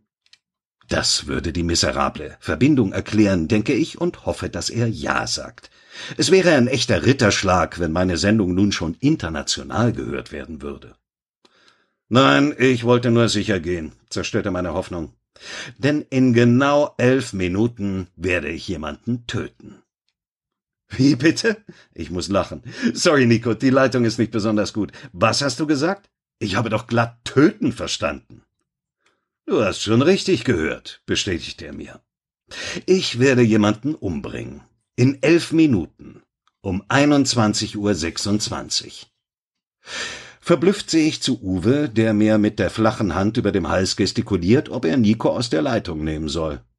Nein, tippe ich in das Kontaktfeld und füge schnell das Wort Polizei hinzu, gefolgt von drei Ausrufungszeichen. Uwe nickt. Ich bin lange genug im Geschäft, um zu wissen, dass ich es nicht mit einem Scherzanrufer zu tun habe. Dieser Nico meint es ebenso ernst wie Jenny im Frühjahr, die in meiner Sendung ihren Selbstmord angekündigt hat. Ein 14-jähriges Mädchen mit Liebeskummer und aufgeschnittenen Pulsadern. Auch da habe ich sofort reagiert. Jennys Eltern hatten im Wohnzimmer ferngesehen und nichts vom Anruf ihrer Tochter in meiner Sendung mitbekommen, bis die Polizei und der Rettungsdienst eintrafen. Die Kleine lag in ihrem Zimmer, ihr Handy noch in der Hand und hatte schon ziemlich viel Blut verloren, aber sie kam durch. An jenem Abend ist meine Einschaltquote so hoch gewesen wie nie, und meine Sendung hat einen Medienpreis erhalten. Die Trophäe habe ich natürlich neben mich ins Studio gestellt, gut sichtbar für die Live-Webcam. Eine Auszeichnung für Zivilcourage und beherztes Eingreifen. Das ist jetzt wieder gefragt, und wenn mit diesem Nico ebenfalls alles gut läuft, bekomme ich bestimmt noch einen Preis, denke ich. Dann steigt die Quote weiter, und der Sender kann die Gebühren für seine Werbepartner erneut anheben, wovon ich dann auch profitiere. Die Zeiten sind nun mal schwierig bei all der Online-Konkurrenz, da muss man unternehmerisch denken, auch was das eigene Image betrifft. Erst recht in Extremsituationen wie dieser. Uwe hängt bereits am Telefon. Genau wie damals bei Jenny gibt er die Nummer des Anrufers an die Polizei durch, damit diese Nikos Handy lokalisieren und den offenbar geistig Verwirrten rechtzeitig dingfest machen kann. Meine Aufgabe ist es, ihn bis dahin in der Leitung zu halten. Solange er mit mir redet, ist sein Handy eingeschaltet und sendet Signale. Zudem kann er in dieser Zeit keine Dummheiten machen. Außer im Straßenverkehr habe ich schließlich noch nie von jemandem gehört, der andere tötet, während er telefoniert. Und bei Nico ist kein Fahrgeräusch zu hören. Nur ein starkes atmosphärisches Rauschen. Für die Polizei sind elf Minuten ziemlich knapp, hingegen werden sie für mich eine Herausforderung werden. Falls es mir sogar gelingen sollte, ihm sein Vorhaben auszureden, wäre das die beste Werbung für meine Talkshow. Also sage ich, das ist eine schockierende Ankündigung, Nico. Ist das wirklich dein Ernst? Klar, Mann. Oder höre ich mich wie jemand an, der Scherz macht? Nein, absolut nicht. Ich frage mich nur, ob dir wirklich bewusst ist, was es bedeutet, einem Menschen das Leben zu nehmen. Klar ist mir das bewusst. Es ist etwas Endgültiges. Da stimme ich dir zu. Wenn man es getan hat, kann man es nicht mehr rückgängig machen. Aber noch hast du es nicht getan, noch kannst du deine Meinung ändern. Das werde ich aber nicht, Mike. Glaubst du etwa, ich hätte mir das nicht gut überlegt? Doch, daran habe ich keinen Zweifel. Aber in einem solch ernsten Fall solltest du dir es dir noch ein weiteres Mal überlegen. Ach ja? Wozu denn? Nun, Nico, wir reden hier über ein Menschenleben. Das ist ein nochmaliges Überdenken durchaus wert, findest du nicht? Suggestivfragen sind immer gut. Damit halte ich ihn am Reden und gewinne Zeit. Die Polizei hört unserer Sendung jedenfalls schon zu, wie mir Uwe über das Kontaktfeld mitgeteilt hat. Ich sehe den Techniker nur kurz an, nicke aber nicht.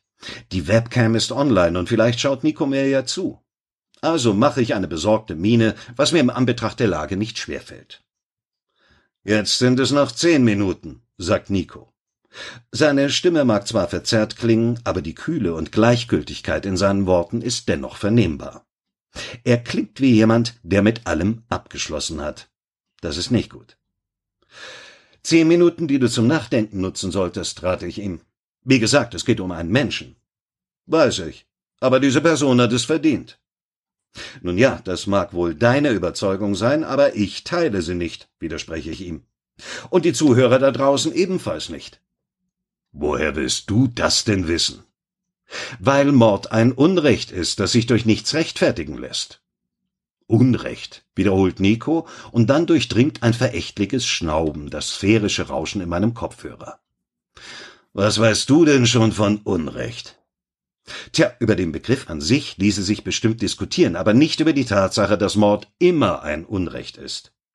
Nico lacht, was sich wegen der miserablen Tonqualität für mich und die Zuhörer ungefähr so anhört, als hätte Godzilla einen Hustenanfall bekommen. Es dröhnt mir in den Ohren. Komm schon, Mike, sagt er schließlich. Wen willst du hier verarschen? Dir geht es doch nur um deine Einschaltquoten, du Heuchler. Die sind jetzt bestimmt gestiegen, dank mir weil denen da draußen einer abgeht, wenn sie mitbekommen, wie ich jemanden kalt mache. Und zwar in genau neun Minuten und 23 Sekunden. Ich kann Nico den Vorwurf nicht mal übel nehmen. Natürlich sorgt die Ankündigung eines Mordes bei meinem Publikum für mehr Aufmerksamkeit als Hundewelpen unter dem Christbaum. Ich schätze, dass wir diesmal sogar eine höhere Quote bekommen werden als bei der selbstmörderischen Jenny. Insofern hat er recht.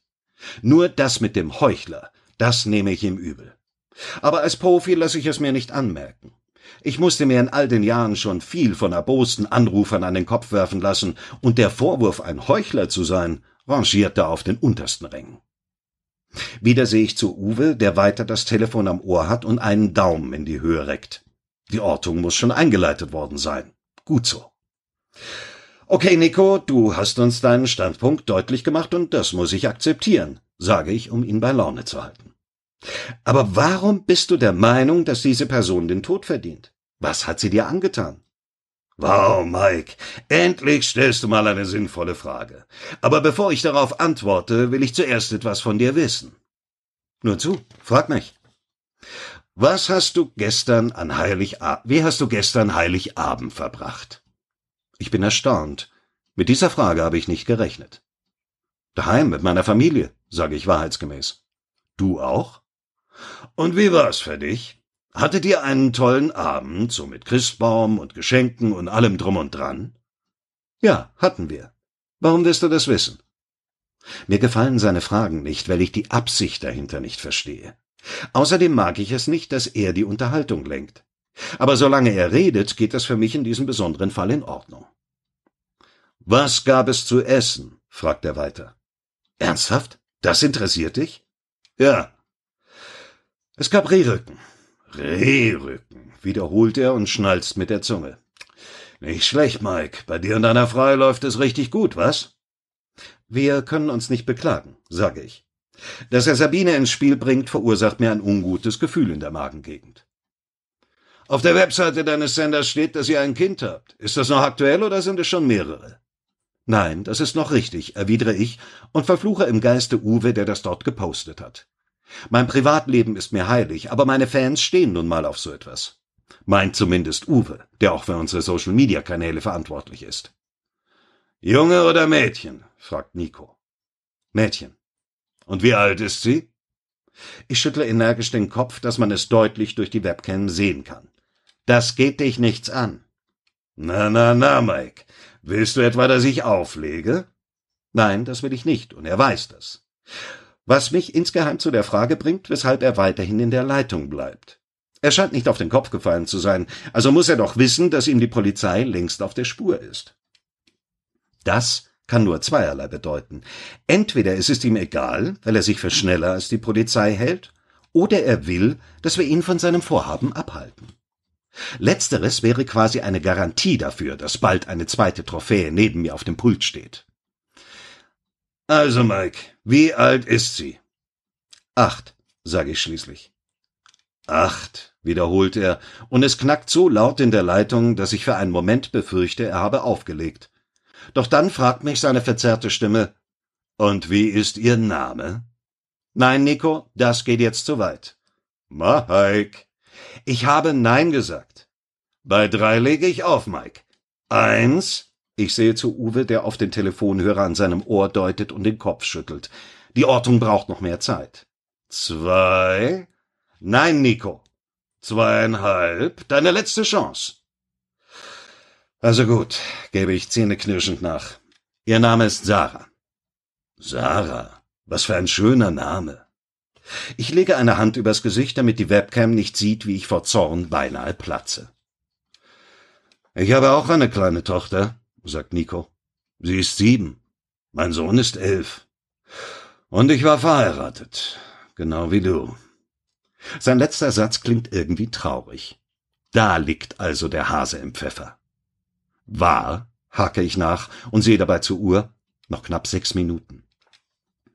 Sie hat mich verlassen und die Kinder mitgenommen. Das tut mir leid, Nico. Ehrlich. Wenn ich dir das nur glauben könnte. Das sagst du doch zu allen, die dir in deiner Sendung ihr Herz ausschütten.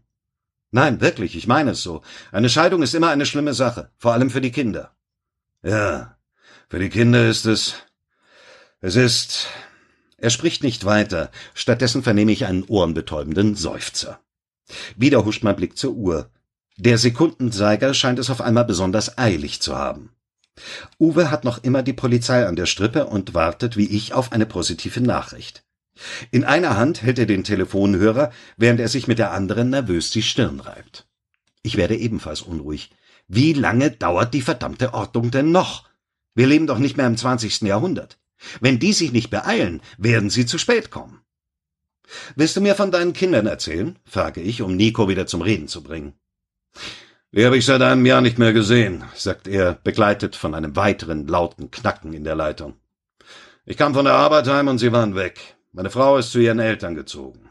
Seither lässt sie sich am Telefon verleugnen, antwortet nicht auf meine Nachrichten und meine Kinder darf ich weder sprechen noch sehen, weil ich mich ihnen nicht weniger als einen Kilometer nähern darf. Einen Kilometer!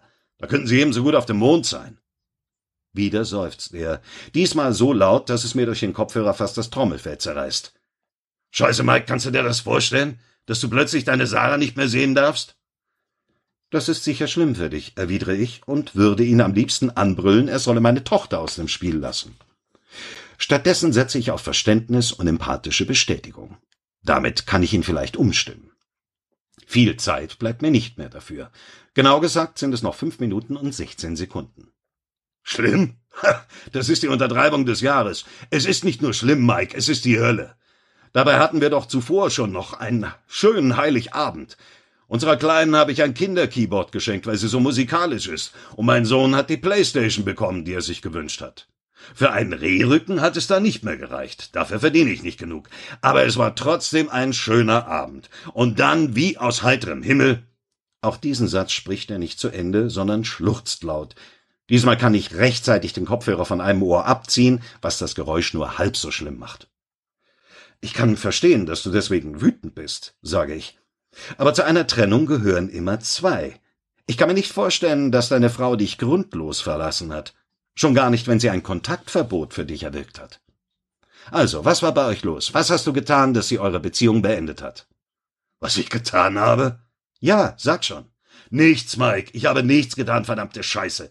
Nichts, weshalb sie sich von mir hätte trennen müssen. Okay, ab und zu war ich ein bisschen eifersüchtig, aber nur, weil ich meine Frau liebe. So richtig, verstehst du? Sie ist einfach großartig, die beste Frau, deren man sich wünschen kann.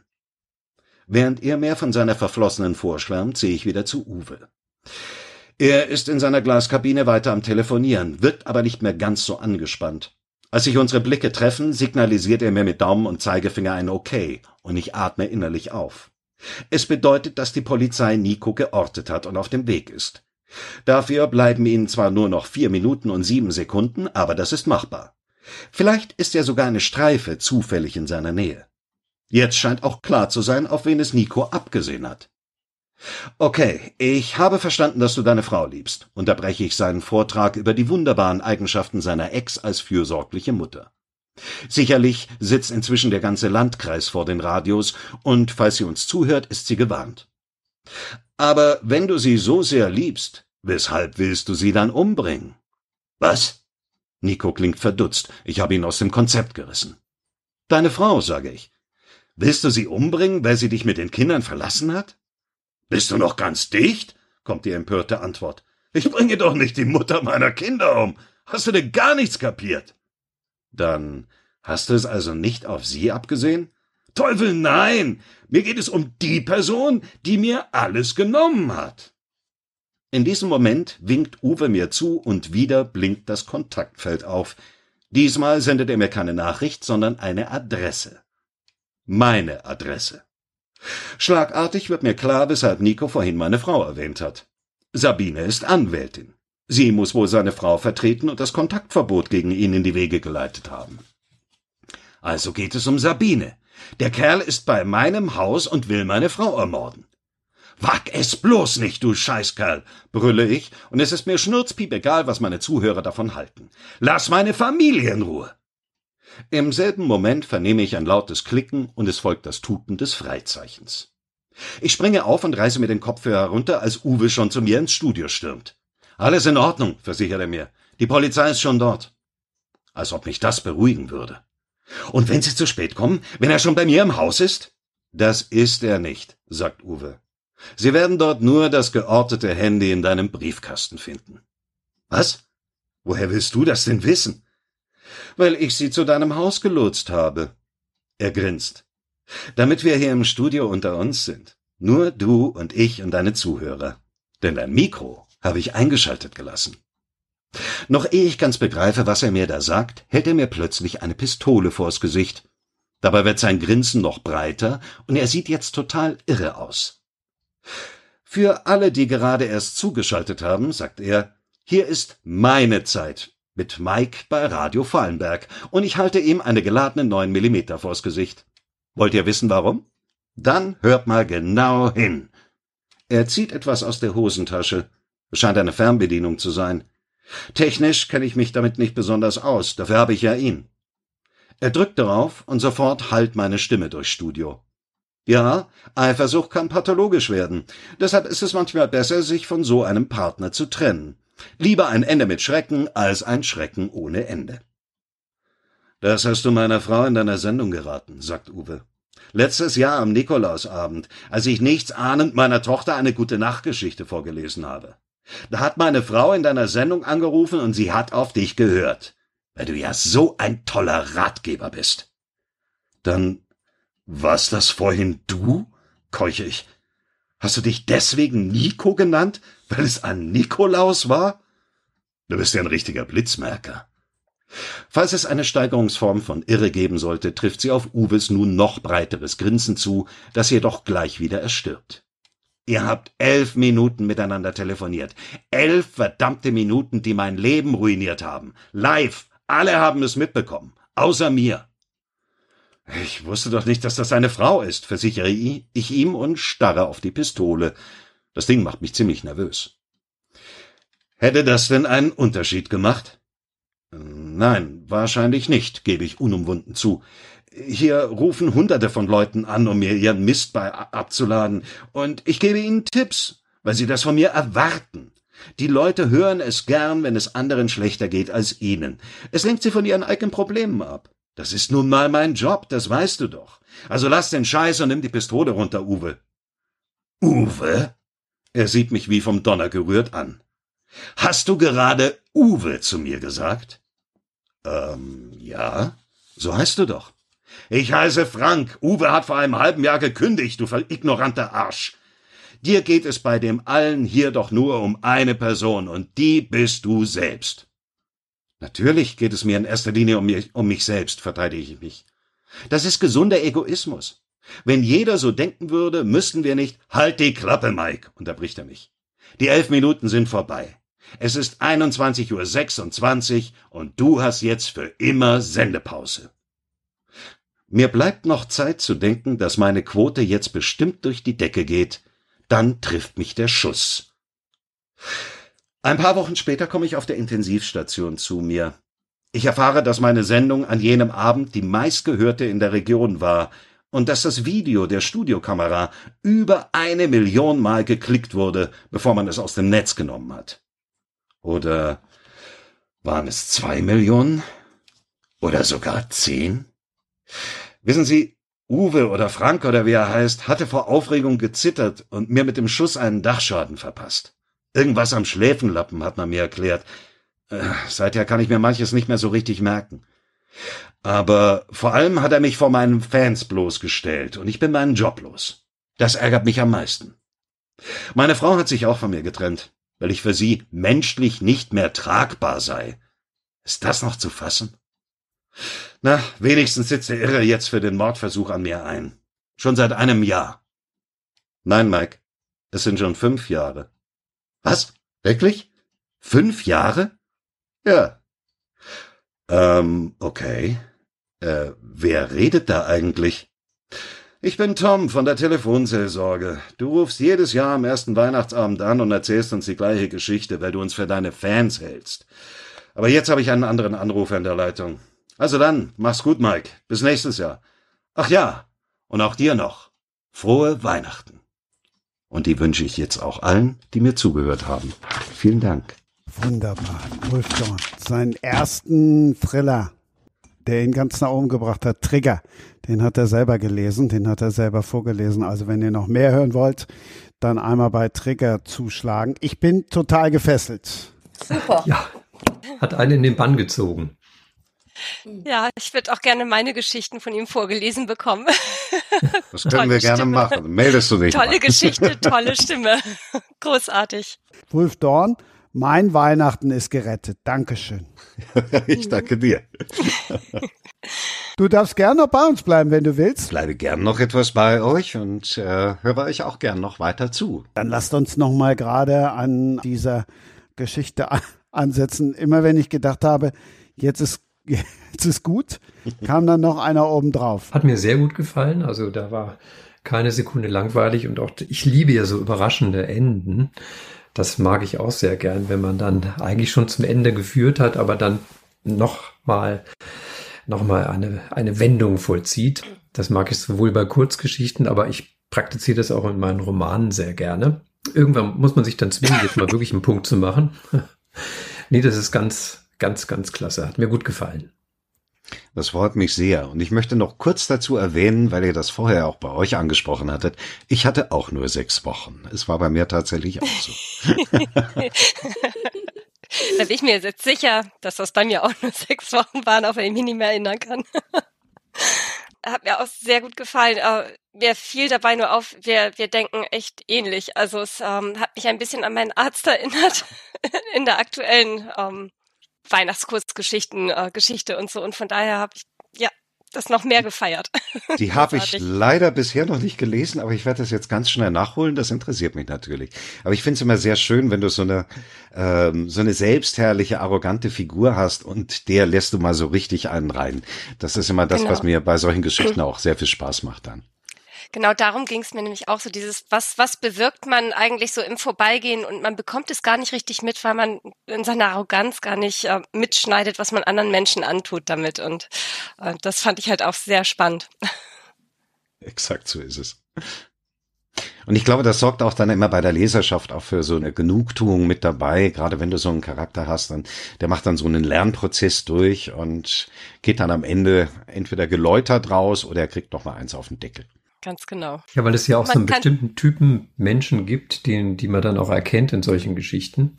Also mir ist auch schon aufgefallen, ähm, gerade wenn man so in den regionalen Bereich geht, also ich, ich schreibe auch Regionalkrimis hier in, im Nürnberger Raum und ähm, ich werde dann oft darauf angesprochen, dass ich bestimmt den und den damit gemeint hätte oder die und die damit gemeint hätte. Es ist gar nicht unbedingt so.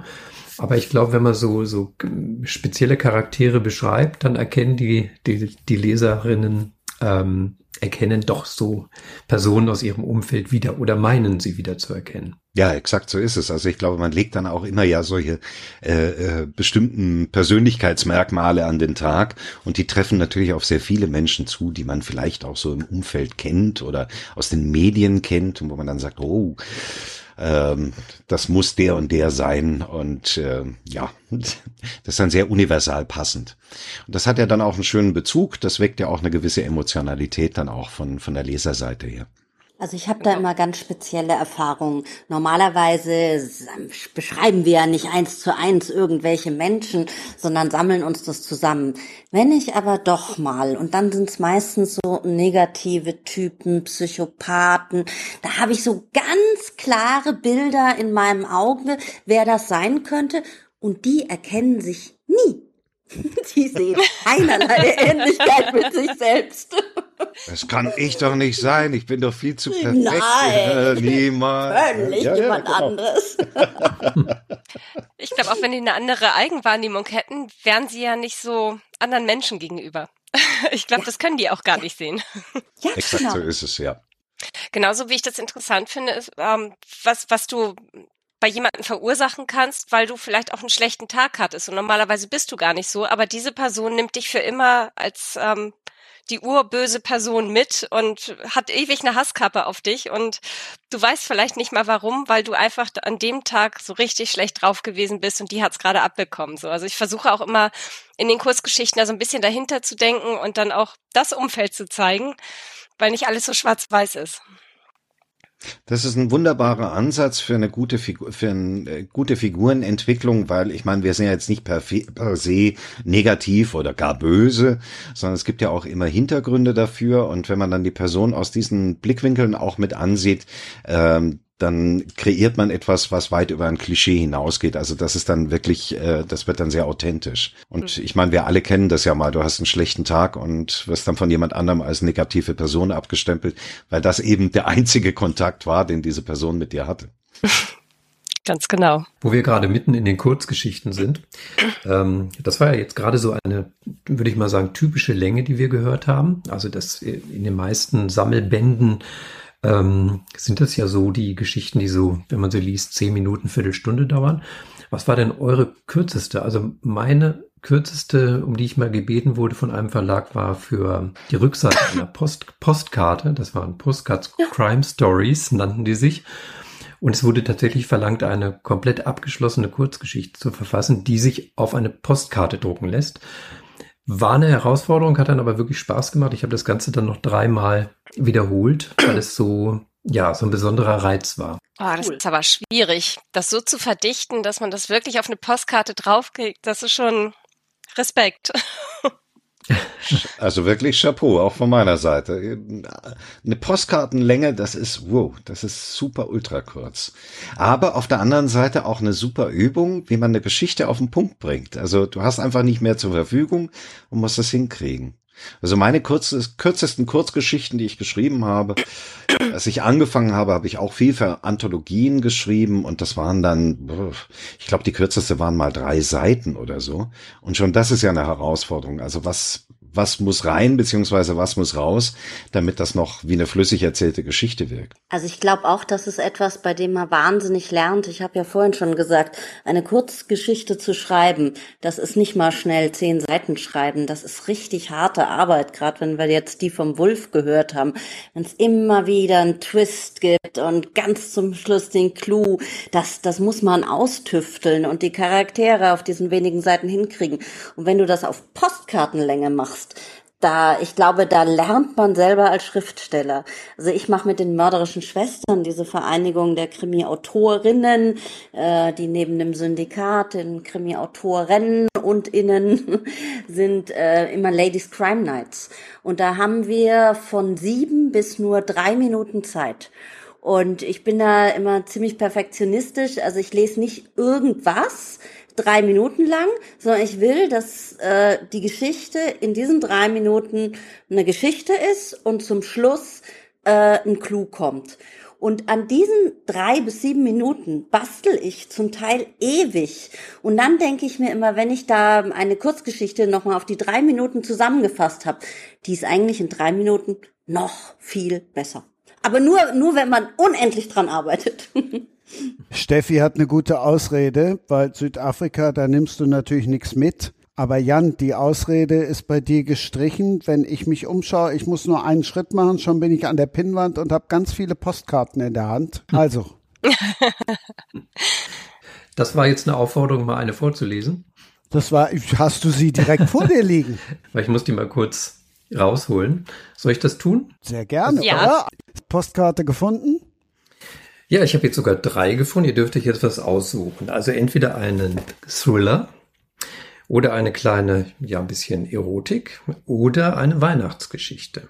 Pass auf, äh, für Wolf den Thriller, für Steffi die Weihnachtsgeschichte und für Sonja natürlich. Yes. Miss Poppy, oder wie war das noch? Poppy Lamour, ja. Ja. Poppy Lamour, super. Okay, fangen wir an mit der Postcard Story Nummer 1. Frederik Lessing streckte sich auf seinem Sofa aus, in der Hand den halbgeleerten Champagnerkelch. Aus dem Bad drang verheißungsvoll das Plätschern der Dusche an sein Ohr. Rebecca, seine junge Geliebte, machte sich für ihn zurecht. Lessing lächelte selbstzufrieden, schon bald würde er seine Ehefrau los sein und ihr Familienvermögen erben. Er hatte viel Zeit und Geld in die Suche nach einem Gift investiert, das zum Tod durch Kreislaufversagen führt und keine verräterischen Spuren im Körper hinterlässt. Seine Frau würde es zu sich nehmen, ohne etwas zu merken. Denn Lessing war clever. Er hatte die tödliche Dosis ihrem Mundwasser beigemischt. Eine winzige Menge würde ausreichen. Ich bin soweit, haucht Rebecca, die in einem verführerischen Negligé das Zimmer betrat. Sie beugte sich über ihn, Ihr Atem war frisch, und als sie ihn küsste, schmeckte er einen Hauch von Pfefferminz. Tja, so kann's kommen. Dumm, dumm gelaufen für ihn, ja. Dumm gelaufen. Super. War das jetzt Erotik oder Thriller? Das war jetzt, ja, Erotik-Thriller. Es muss ja ein bisschen, ein bisschen Thriller, Krimi muss ja immer dabei sein, weil die heißen ja Crime Stories. Aber mit einem Hauch von Erotik, im wahrsten Sinne des Wortes. Die Erotikexpertin denkt jetzt gerade weiter und überlegt sich, wie sie gefunden werden später. Mein Versprechen, Ja, wir machen 2023 einen Erotik-Podcast. Jawohl. Sehr schön. Okay, nach Erotik kam Thriller. Thriller, okay. Seit 25 Jahren im Beruf dachte er sich voller Stolz, als er seinen Jaguar mit Tempo 200 über die linke Spur der Autobahn trieb. Er drückte den lästigen Verkehrsfunk weg, um weiter seiner Klassik-CD zu lauschen. Gedanklich ließ er seine beachtliche Karriere Revue passieren. Exakt 332 Ziele hatte er erfolgreich ausgeschaltet. Weltweit, ohne eine einzige Reklamation, er war damit einer der profiliertesten und bestbezahlten Auftragskiller auf dem internationalen Markt. Die Polizei hatte ihm nie etwas nachweisen können. Mit einem seltenen Anflug von Sentimentalität überlegte er, das Schicksal meint es gut mit mir. Wieder unterbrach eine Verkehrsmeldung seine Musik, und wieder stellte er verärgert auf die CD-Funktion um. Wenn es so etwas wie ein Oscar für seine Branche gäbe, dann hätte er ihn verdient. Zufrieden dachte er an die Achtung und Anerkennung, die er im Gewerbe genoss, und an sein gut gefülltes Bankkonto in der Schweiz. Mit seinem heutigen Auftrag würde er die Schnapszahl 333 voll machen. Ein Grund zum Feiern. Freute er sich, dann sah er für den Bruchteil einer Sekunde das grelle Aufblendlicht des Geisterfahrers. ich, finde, ich finde das schon super, diese, diese Karriere, wie das so schön sachlich beschrieben ist. So. Den Oscar, den kriegt er. Ja, und zuletzt hätte ich jetzt noch die Weihnachtsgeschichte. Ja, war kurze Zwischenfrage. Ja. Ich habe gerade versucht mitzuschreiben Klar. und ganz schnell war die DIN A4-Seite voll. Was ist denn das für eine Schriftgröße auf der Postkarte? Du, das ist gar nicht so klein. Das ist wirklich, ähm, ich könnte es hier jetzt, wenn wir jetzt hier ein Video hätten, könnte ich es reinhalten. Das ist, boah, ich würde mal sagen, bestimmt äh, 12er, Punktgröße 12 ist es. Also man kann es gut lesen, auch noch ohne Brille ist wahrscheinlich auf der Rückseite der Postkarte und nicht nur auf einer Hälfte und daneben die Adresse, genau. oder?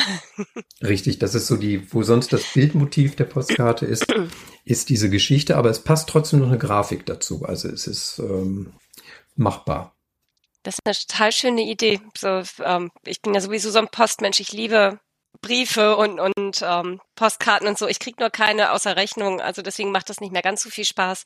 Aber als ich damals mit Briefgestöber angefangen habe, sollte es eigentlich um Themenbriefe geben, die ich in die Welt rausschicken wollte. Und ich habe so Brieftauschaktionen gemacht und wo bunt durcheinander gewürfelt wurde, was für Briefe angekommen sind. Und dann haben die Absender jeweils einen anderen Brief zurückbekommen und so. Also einfach, weil ich ein Postmensch bin und von daher begeistert mich sowas.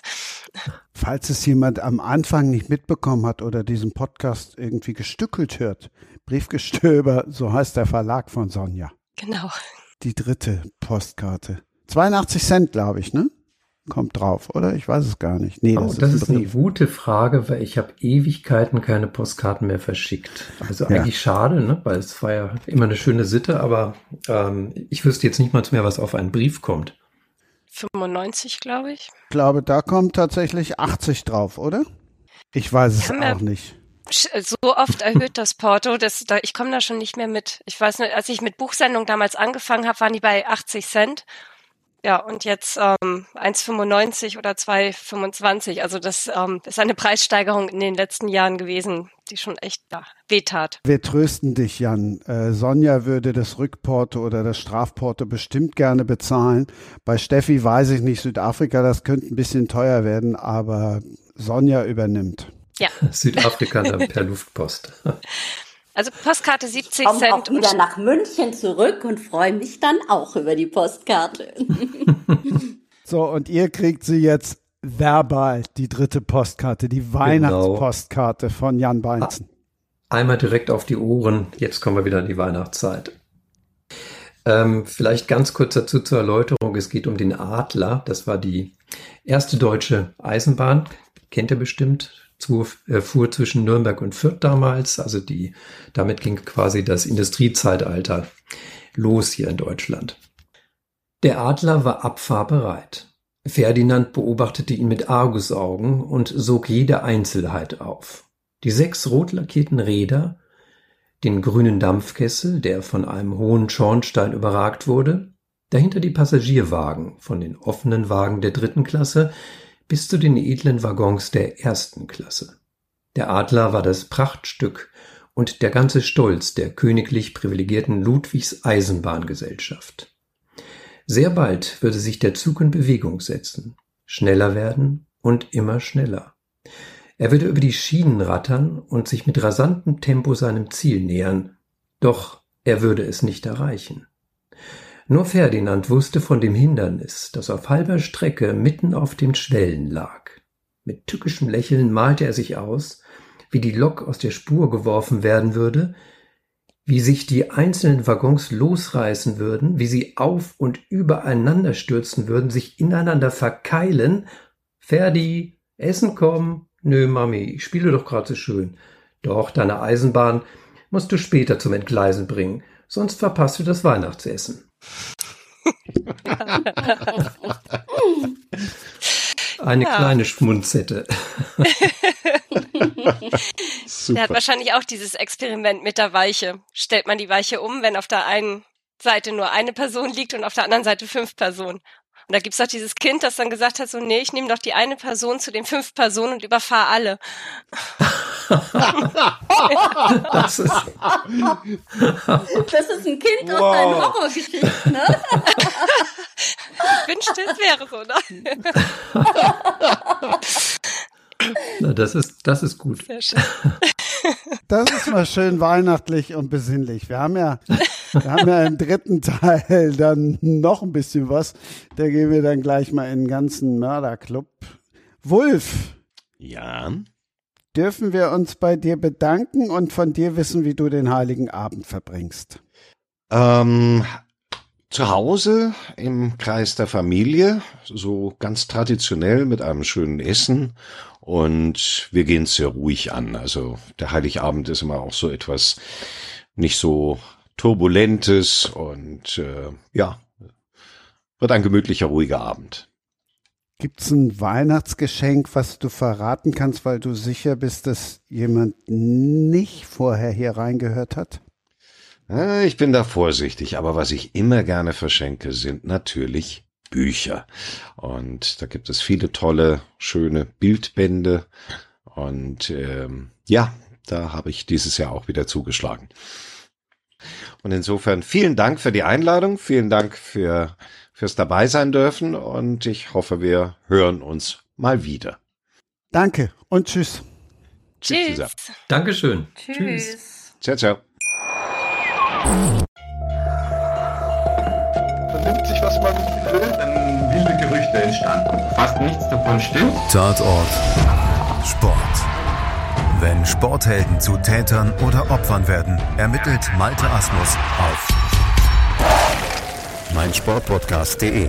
Folge dem True Crime Podcast, denn manchmal ist Sport tatsächlich Mord. Nicht nur für Sportfans. Wir sind wieder in der Ursprungsrunde und jetzt bleiben die ganz großen Überraschungen aus.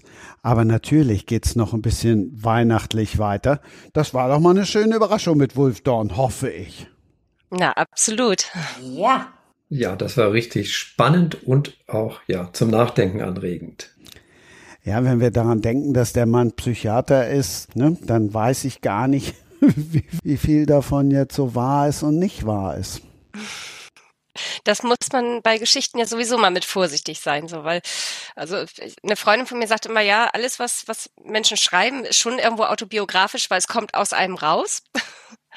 Aber ich würde nie hingehen und über eine Geschichte sagen, also versuchen irgendwie die Person hinter der Geschichte zu analysieren oder herauszufinden, was da jetzt wirklich ähm, eins zu eins auch drin vorkommen könnte. Also wäre ich vorsichtig.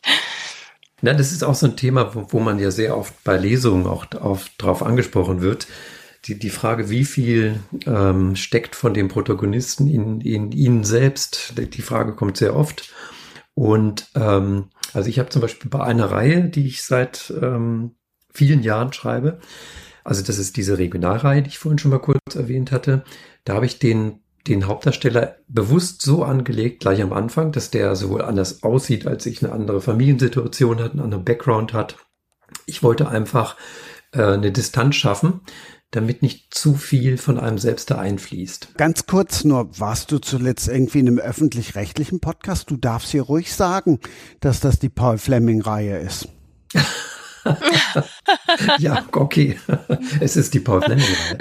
Du darfst auch kurz noch deine französischen äh, Pseudonyme sagen. Das wollte ich vorhin schon anmerken. Ja, die heißen, ja, ich bin halt so bescheiden, weißt du, deswegen erwähne ich das nicht. Nein, also da heiße ich Jean-Jacques Laurent. Also den Namen habe ich mir auch selber ausgesucht. Der ist schön. Und dann habe ich schon so ein bisschen, ähm, wenn schon Französisch, dann richtig. Und ähm, der andere ist, ist Jules Besson. Den habe ich deshalb gewählt, weil ich mit dem Jean-Jacques Laurent, ähm, der ist schwierig zu signieren, habe ich aber erst danach gemerkt, weil der hat drei Wörter und muss dann immer wieder neu ansetzen. Und der Jules Besson, der hat, also Jules Besson und Jan Beinzen haben dieselben Initialien und ähm, das lässt sich ähnlich schreiben. Also das geht leichter von der Hand weg. Das sind jetzt Probleme, die hat man nicht, wenn man kein Pseudonym hat. Aber beim dritten Pseudonym würde ich es wahrscheinlich noch ein bisschen einfacher machen, um das, ähm, besser ja praktizieren zu können, wenn man dann signiert. Da denkt man ja auch vorher nicht dran. Also nee, gar nicht, überhaupt nicht. Witzig, ja. Guter Punkt, muss ich mir merken. Sollte ich doch mal in die Verlegenheit kommen, noch mal ein anderes Pseudonym haben zu müssen. Ich komme gern noch mal zurück auf die Frage, wie viel von Ihnen steckt im Protagonisten.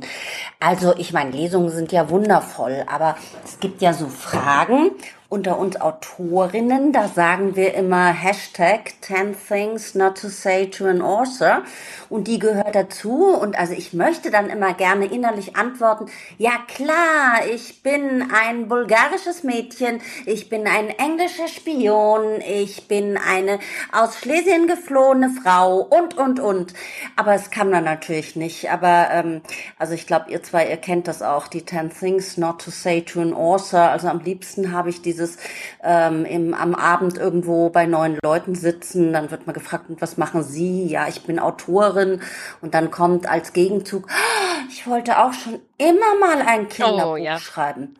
Schön, ne? Oder was ja. habe ich da immer noch so? Oder ich habe eine tolle Lebensgeschichte. Die müssen Sie mal aufschreiben. Oh ja. So als ob wir Autoren keine Geschichten im Kopf und lauter solche Sachen. Also wir wir kriegen da immer so ganz viel um die Ohren geknallt, aber wir sind natürlich ganz freundlich und lächeln und aber, ja, aber jetzt muss ich mal an der, an der Stelle, also ich kann dir total zustimmen, aber ich muss doch mal eine Lanze brechen für die, für die Gäste von Lesungen oder auch die Leserinnen und Leser, weil jetzt nochmal in der Paul Fleming-Reihe, um auf die zurückzukommen, die ist jetzt schon sehr langlebig, über 15 Jahre. Und da bin ich dann schon ähm, hin und wieder ein bisschen ja, äh, ja, in Nöte gekommen, was neue Ideen anbelangt.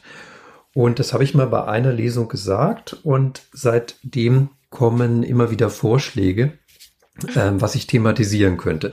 Das klingt jetzt vielleicht nervig, aber es hat sich herausgestellt, dass da wirklich gute Dinge dabei sind. Da kommen, ich nenne mal so ein Beispiel. Da kam nach einer Lesung kam eine Standesbeamtin auf mich zu, die in Nürnberg im schönsten Standesamt direkt auf der Kaiserburg, also wirklich toll, dort die Trauung vornimmt und sie meint, ja, sie hat da immer die glücklichen Paare, die es geschafft haben, dort einen Termin zu kriegen und alle sind happy und alles ist toll. Danach gehen sie in den Burggarten und lassen dann die Hochzeitsfotos von sich machen. Und wie wäre es denn, wenn so eine Braut das mal nicht überlebt? Da dachte ich, okay, gut, wenn sie da so eine Gedanken hat, aber das hat mich tatsächlich dann zu einem Buch geführt und das war bei einigen anderen Titeln mittlerweile auch schon so. Also ich nehme das durchaus aktiv auf, ist natürlich auch viel dabei, was man nicht verwenden kann aber es kommen doch hin und wieder gute Tipps. Aber es klingt ja auch so, als wenn das auch freundlich, freundlich rübergebracht wird als Inspiration. So, das ist ja ein, ein Impuls, ist ja noch was äh, sehr angenehmes als ähm, ich habe so eine tolle Geschichte, schreib du die mal und äh, diese komplette Geschichte und hör dir jetzt meine ganze Lebensgeschichte an. Das Klar. ist ja mhm.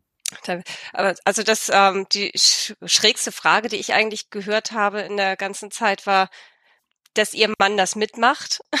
Und ich dachte, okay. das war so ein bisschen so, ja, die Hausfrau hat ein Hobby und ähm, mein Mann oh. hält mich aus, so oder also ich weiß nicht, das, das fand ich schon ein bisschen, naja. Ähm, aber ansonsten. Kann auch dann die Nachfrage kommen und was machen Sie beruflich? Das ja. finde ich auch ganz toll. also es hat sich jetzt nicht auf die Erotikromane bezogen, die Frau, oder? Nee, ähm, das, da habe ich tatsächlich noch Thriller geschrieben und ähm, okay. das ging wirklich so um Schreibzeit, um wie man das mit Familie unter einen Hut bringt und so. Und da war das dann, ja, dass ihr Mann das mitmacht. So.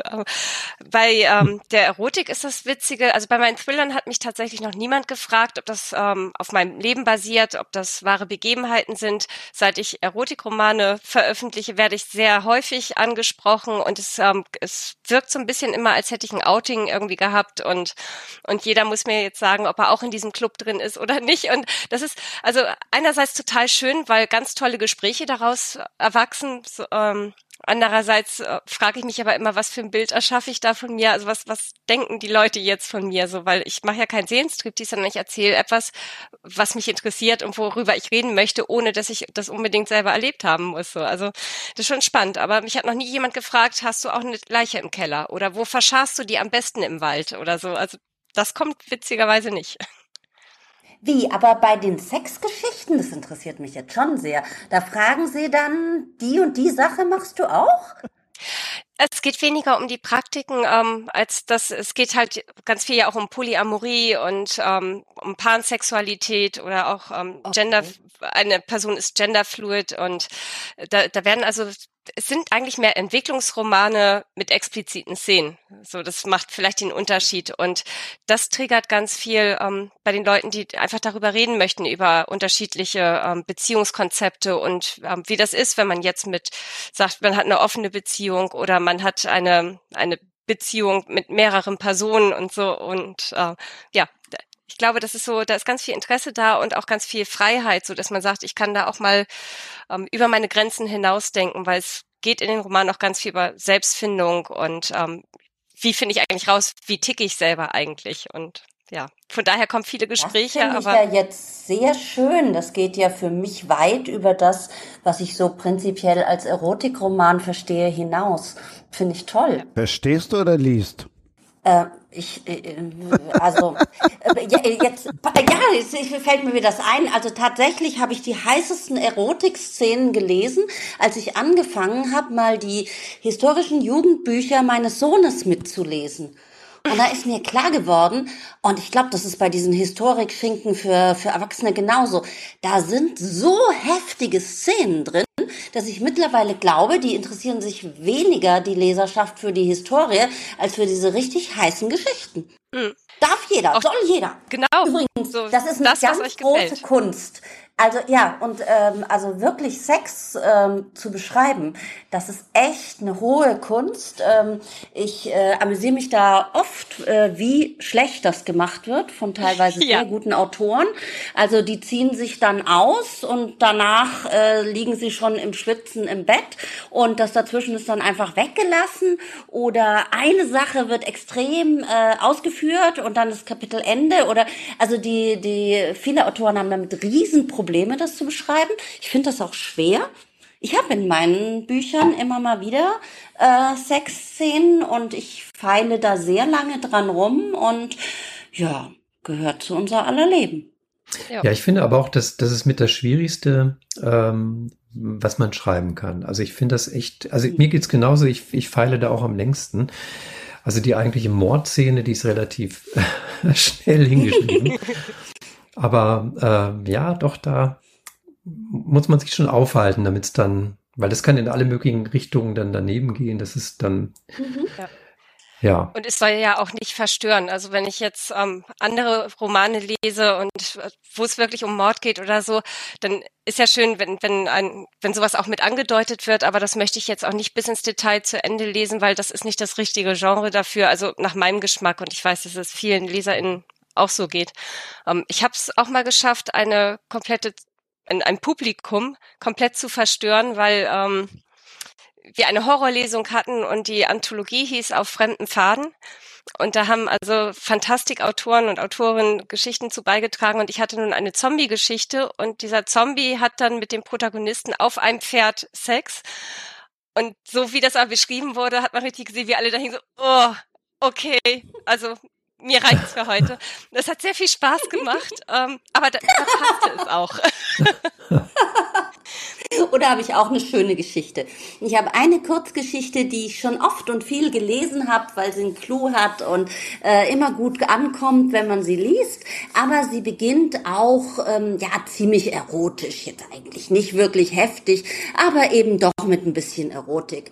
Und die habe ich dann auch mal in meinem Heimatstädtchen vorgetragen, ohne überhaupt natürlich darüber nachzudenken. Und mein Sohn, der war damals 15, saß im Publikum. Und ich habe gesehen, wie er Satz für Satz im Stuhl runterrutschte. Dann hatte er so einen Kapuzenpulli, dann hat er sich die Kapuze über den Kopf gezogen.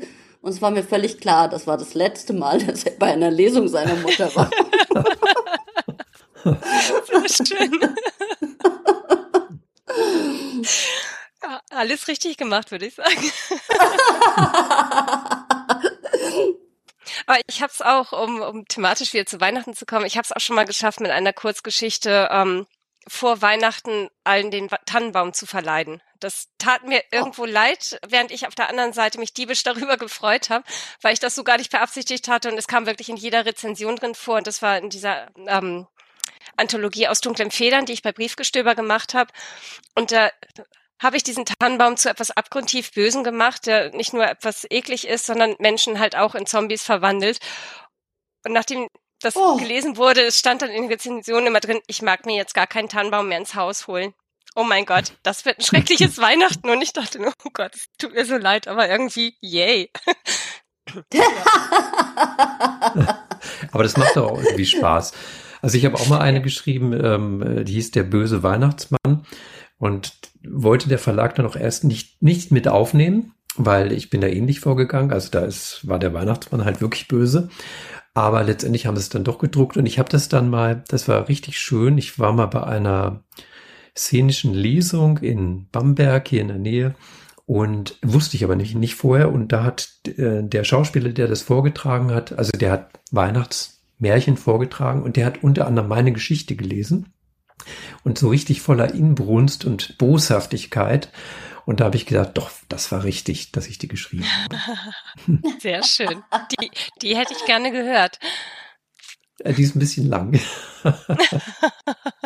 ich habe so um, um die letzte Weihnachtsgeschichte im Bunde noch, ich habe noch ähm, in der anderen aus dunklen Federn Anthologie noch eine etwas nettere Geschichte drin, die ähm, von einer Frau handelt, die Besuch von einer äh, Rotrückenspinne bekommt, die hochgradig giftig sind und mit der aber zusammenlebt und die haben das ganz schön und Heiligabend schenkt sie auch ein paar Fliegen und so und ähm, die beißt sie dann aber leider und dann muss sie ins Krankenhaus. Aber es, ähm, es ist eine sehr gefühlvolle, liebevolle Geschichte und ähm, hat auch noch einen Twist am Ende, der auch ähm, nicht ganz so weihnachtlich ist, aber gerade Weihnachten, was ja so das Fest der Liebe ist, das bietet einfach so viel, um mit solchen Sachen zu spielen und das macht sehr viel Spaß.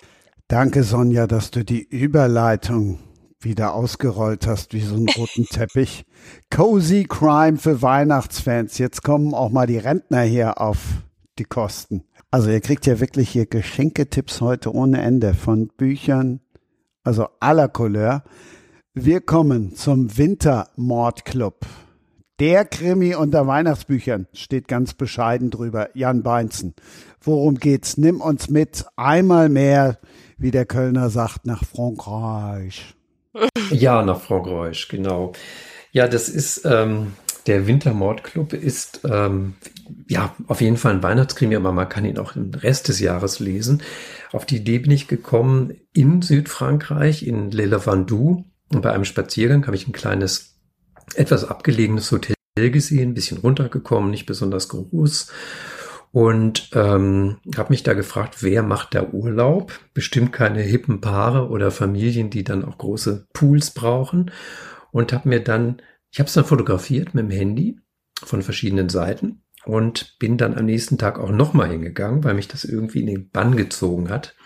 Ja, und daraus ist dann im Laufe von drei Jahren, das hat, musste immer wieder sacken, ist dann diese Geschichte geworden, dass ich nämlich dieses Hotel gefüllt habe mit Rentnern, internationalen Rentnern aus Deutschland, aus Griechenland, aus Frankreich, aus ähm, Holland kommt auch noch jemand und aus England. Und das sind alles ehemalige Ermittler, die vor 20 Jahren einen großen Drogenring quasi in gemeinsamer Polizeiarbeit ausgehoben haben. Und die treffen sich jedes Jahr kurz vor Weihnachten in diesem kleinen Hotel in Südfrankreich um alte Erinnerungen aufzufrischen und um gemeinsam so ein Krimi-Dinner dann zu lösen.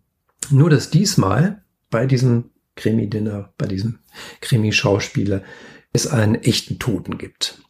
Also sind die alten Fertigkeiten dieser Senioren wieder gefragt. Sehr schön. Cooles Setting. Ja, das ähm, vom Setting her, es ist jetzt nicht ganz neu, also es ist gibt's ja Klassiker, ne? das ist ja diese, diese typische Szenerie, abgeschlossener Raum, ähm, wo, wo die Leute zusammenkommen und dann den Mordfall klären. Aber ich habe es versucht, mal so ein bisschen anders zu erzählen, arbeitete auch mit Rückblicken und vor allen Dingen Perspektivwechseln. Ich lasse jeden dieser ähm, sechs Rentner ähm, ja aus ihrer Sicht quasi schildern, wie sie das alles erleben. Und da habe ich mir, wo wir vorhin schon dabei waren, wo man sich die Inspirationen der Leute herholt, da habe ich mich ganz ungeniert so im Verwandten- und Bekanntenkreis bedient und habe mich bei den also in der, in der Elterngeneration und darüber hinaus, da habe ich mir Inspiration geholt. Auch was so die körperlichen Dinge betrifft, aber auch wie man so denkt in dem Alter Ende 70 bis Mitte 80. Ja, schön. Ich, ich kann mir vorstellen, dass das ähm, auch richtig gut angenommen wurde, oder? Weil es geht ja auch nicht darum, dass man immer irgendwie das Rad neu erfindet. So das ähm, merke ich immer bei ganz vielen, die jetzt ganz frisch anfangen mit Schreiben, dass sie immer denken, sie müssen irgendwas schreiben, was es noch gar nicht gegeben hat, aber alles gibt es schon irgendwo. So von dem Gedanken kann man sich ja ab, verabschieden, aber es macht halt keiner so, wie man selber das macht. Und darauf kommt es ja an, wie setze ich das um. Und ich kann mir vorstellen, dass, dass gerade so dieses Setting mit dieser Ausgangs, ähm, total gut ankommt, oder? Also ja, es, in dem Fall, es kommt jetzt wirklich gut an. Das weiß man vorher, weiß man ja nicht, wenn man ein Buch schreibt, wie es sich dann auch beim Publikum ankommt. Aber ich hatte auch schon beim, beim Schreiben so das Gefühl, es hat mir einfach Spaß gemacht. Das wird euch ja genauso gehen. Es gibt Projekte, die, also gut, man schreibt eh nur das, was einem auch liegt. Aber es gibt, ja, es gibt Bücher, die gehen ein bisschen schwerer von der Hand und manche, die fließen einfach raus und als ich bei dem soweit war, dass die Story passt, da hat, ja, ich habe mich immer richtig gefreut, dass ich weiterschreiben konnte. Dabei fällt mir ein, ich habe gesehen, dass du auch ein äh, Escape-Weihnachts... Ähm Spiel gemacht hast mit deinem Sohn ja, zusammen, richtig? Schon das zweite, genau.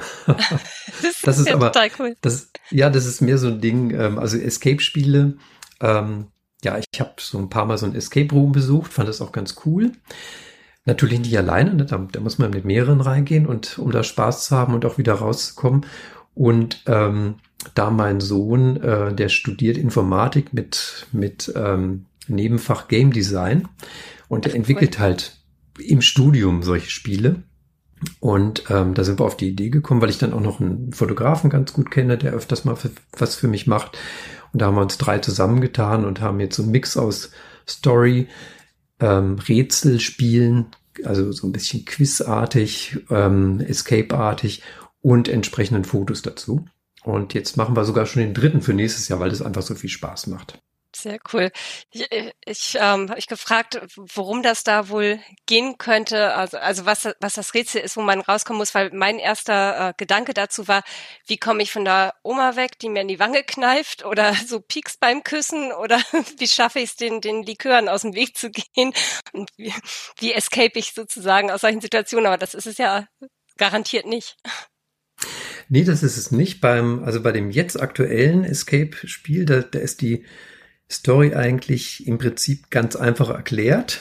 Ähm, das, man muss sagen, das Publikum, was das, was diese Bücher kauft und auch löst, das ist mehr Familie. Also da kann ich jetzt nicht so ganz in die Vollen gehen. Deswegen muss mhm. das auch ein bisschen familiengerecht geschrieben sein. Und das ist einfach schlicht und einfach die Geschichte, dass der Enkel, der schon erwachsene Enkel mit seiner Oma auf den Weihnachtsmarkt geht, meinetwegen Christkindlesmarkt nach Nürnberg, gilt aber auch für jeden anderen Weihnachtsmarkt. Und er seine Oma bittet, lass bitte deinen Schmuck zu Hause, denn Weihnachtsmärkte, da gibt's auch Langfinger. Und sie geht insofern darauf ein, dass sie den Schmuck in ihre Handtasche tut, aber die wird natürlich geklaut.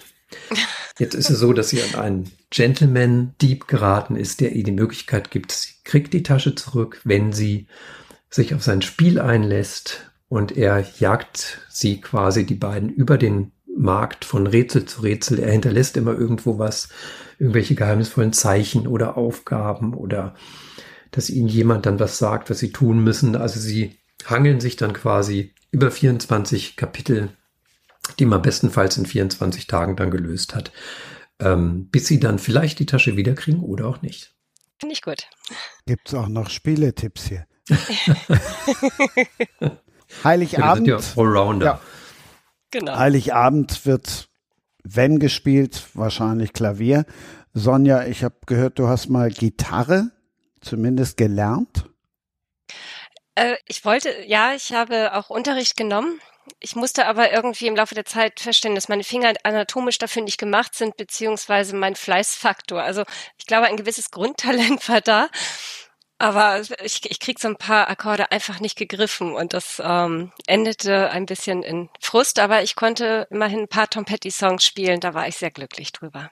Und ich würde das so gerne können. Ich bewundere Menschen, die ihre Klampfe rausholen und dann einfach drauf losspielen und andere fangen an mitzusingen. Bin ich riesen Fan von. Also Weihnachten musizierst du nicht, sondern du singst nur.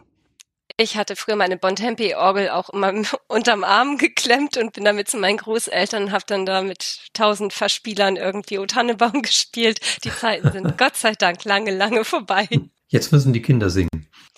Ja, die mussten früher Gedichte aufsagen, aber ähm, ah. die sind jetzt 17 und 19, aber sie müssen es nicht mehr tun und sind da, glaube ich, auch sehr froh drüber.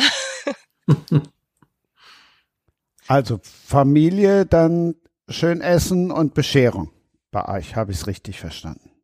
Genau, genau. Es ist total gemütlich und dann fängt eigentlich für mich auch Weihnachten erst an. Heiligabend. Äh, bis dahin ist, ist so dieses, oh, Weihnachten kommt jedes Jahr immer früher, das nervt. Weil ich weiß nicht, irgendwie schaffe ich es immer im Dezember am meisten Stress zu haben und ähm, so ein Berg Arbeit und jeder fragt mich, was er schenken soll und ähm, ja, ich weiß nicht. Also wenn dann endlich Heiligabend ist und alles ist unterm Tannenbaum die Geschenke und alle sitzen am Tisch und alles ist dann festlich und dann fängt für mich Weihnachten an und dann weiß ich wieder, warum ich das eigentlich doch mag. Bis dahin bin ich mehr so der Grinch. Hm, das kann man gut nachvollziehen, das stimmt. Aber umso schöner ist es doch dann, wenn man dann entspannen kann, wenn es soweit ist. Steffi, dein Weihnachten. Mein Weihnachten, ähm, jetzt meine Kinder sind auch schon älter, 17 und 21, aber eigentlich ist bei mir Weihnachten definitiv immer ein Kinderfest gewesen, das ich nicht unbedingt wegen mir gefeiert habe, aber mich sehr erfreuen konnte an der Vorfreude meiner Kinder. Und jetzt ist das natürlich nicht mehr dem, der wahnsinnigen Warten auf das Christkind geschuldet, aber wir setzen uns auch gerne alle zusammen und essen furchtbar lang. Und es gibt auch ein paar Geschenke. Und es ist dieses Zusammensein und Ruhigsein. Und ähm, Stress allerdings habe ich mir schon vor einigen Jahren gesagt, ich mache mir das nicht mehr. Also für meine Mutter war es eine große Tradition, dass der Weihnachtsbaum heimlich erst am Nachmittag ins Haus kommt und dann heimlich geschmückt wird und dann ist man völlig gestresst und sowas gibt's bei mir nicht. Also der wird zwei Wochen vorher gekauft und einen fünf Tage vorher geschmückt, damit ich am Weihnachtsabend auf gar keinen Fall Stress habe und ja, ein gemütliches beisammen sein. Das ist mir wichtig. Ja, ich habe mich gerade beim, beim Zuhören war ich so schön und habe mich dann gleich in die, ja, bildlich schon in Weihnachten hineinversetzt. Äh, ja, bei uns ist es auch, also Gemütlichkeit, Familie geht da auf jeden Fall vor. Das ist dieses Jahr nicht so einfach, weil auch meine Kinder sind inzwischen groß und die müssen dann einreisen aus der eine Sohn aus Irland, die Tochter aus Madrid und der kleinste ist im Moment in Kanada, für den ist das zu weit. Der bleibt dann auch dort das erste Mal nicht zu Hause Weihnachten, aber mit dem, mit dem Rest der Familie, mit den beiden anderen Großen, da feiern wir dann auch ganz, ganz klassisch zu Hause mit Weihnachtsbaum und schönem Essen. Wir machen dann immer Raclette zusammen. Und das sind dann schöne, entspannte Stunden im Familienkreis. Ich frage mich gerade, warum die Kinder alle weg, Alle Studium.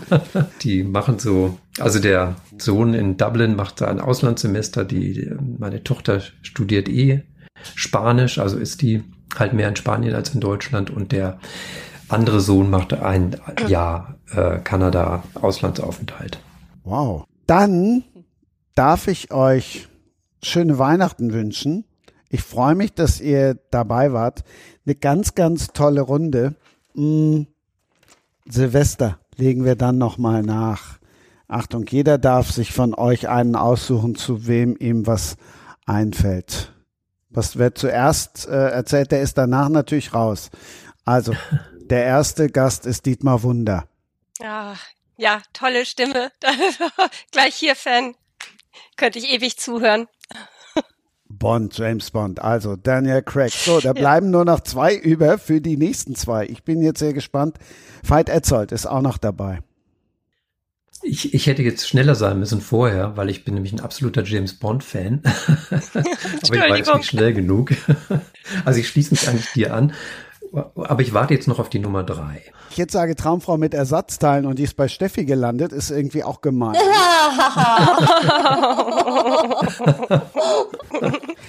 Na, jetzt.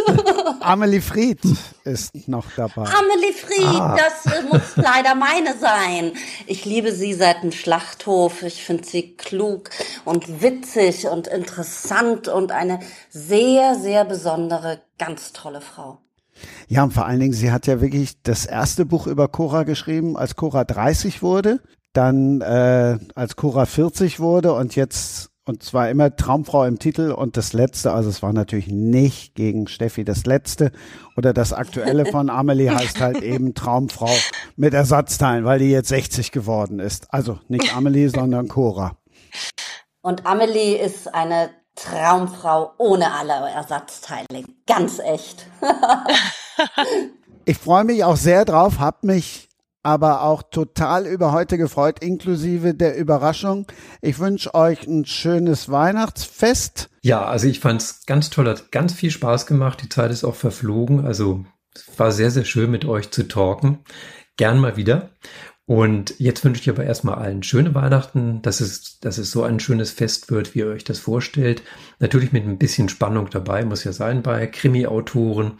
Ja, und ich hoffe, dass wir uns im nächsten Jahr wieder hören oder sehen. Dann wünsche ich euch dreien auch wunderschöne Weihnachten. Dieser Podcast leitet da sehr schön rein. Es hat mir großen Spaß gemacht. Ich wünsche allen ZuhörerInnen ganz wunderschöne Weihnachten und lest viel. Ja, dem schließe ich mich an. Es war mir ein Fest. Es ist ähm, mir sowieso schon immer eine Freude, über meine Lieblingsthemen zu reden, aber diese Runde war wirklich großartig. Vielen, vielen Dank dafür. Ähm, ich würde gerne noch einen kleinen Appell an die äh, Hörerschaft rausjagen, dass wenn euch etwas gefällt, ne, sei es nur Musik, sei es Bücher, ähm, Filme, Kunst, äh, egal in welcher Form, erzählt es weiter, schreibt Rezensionen und ähm, ne, unterstützt die Künstlerinnen und Künstler mit Käufen, weil die Zeiten waren schwierig. Nein, wir wollen gar nicht so weit ausholen, aber einfach, wenn euch was gefällt, sagt es weiter. Ähm, ich betone das immer gern nochmal mit am Ende. Und ansonsten wünsche ich euch schöne Weihnachten. Ich hoffe, ihr verschenkt ganz viele Bücher und habt, macht es euch schön ohne Stress. Sonja Sonne Rüther hat sie auf ihrer Homepage stehen und deshalb kann man dem nichts hinzufügen, außer dass das natürlich auch äh, Podcast betrifft. Also, schöne Weihnachten, alles Gute und tschüss. Wie baut man eine harmonische Beziehung zu seinem Hund auf? Puh, gar nicht so leicht. Und deshalb frage ich nach, wie es anderen Hundeeltern gelingt, beziehungsweise wie die daran arbeiten. Bei Iswas Dog reden wir dann drüber. Alle 14 Tage neu mit mir, Malte Asmus und unserer Expertin für eine harmonische Mensch-Hund-Beziehung, Melanie Lippisch. Iswas Dog mit Malte Asmus. Überall, wo es Podcasts gibt.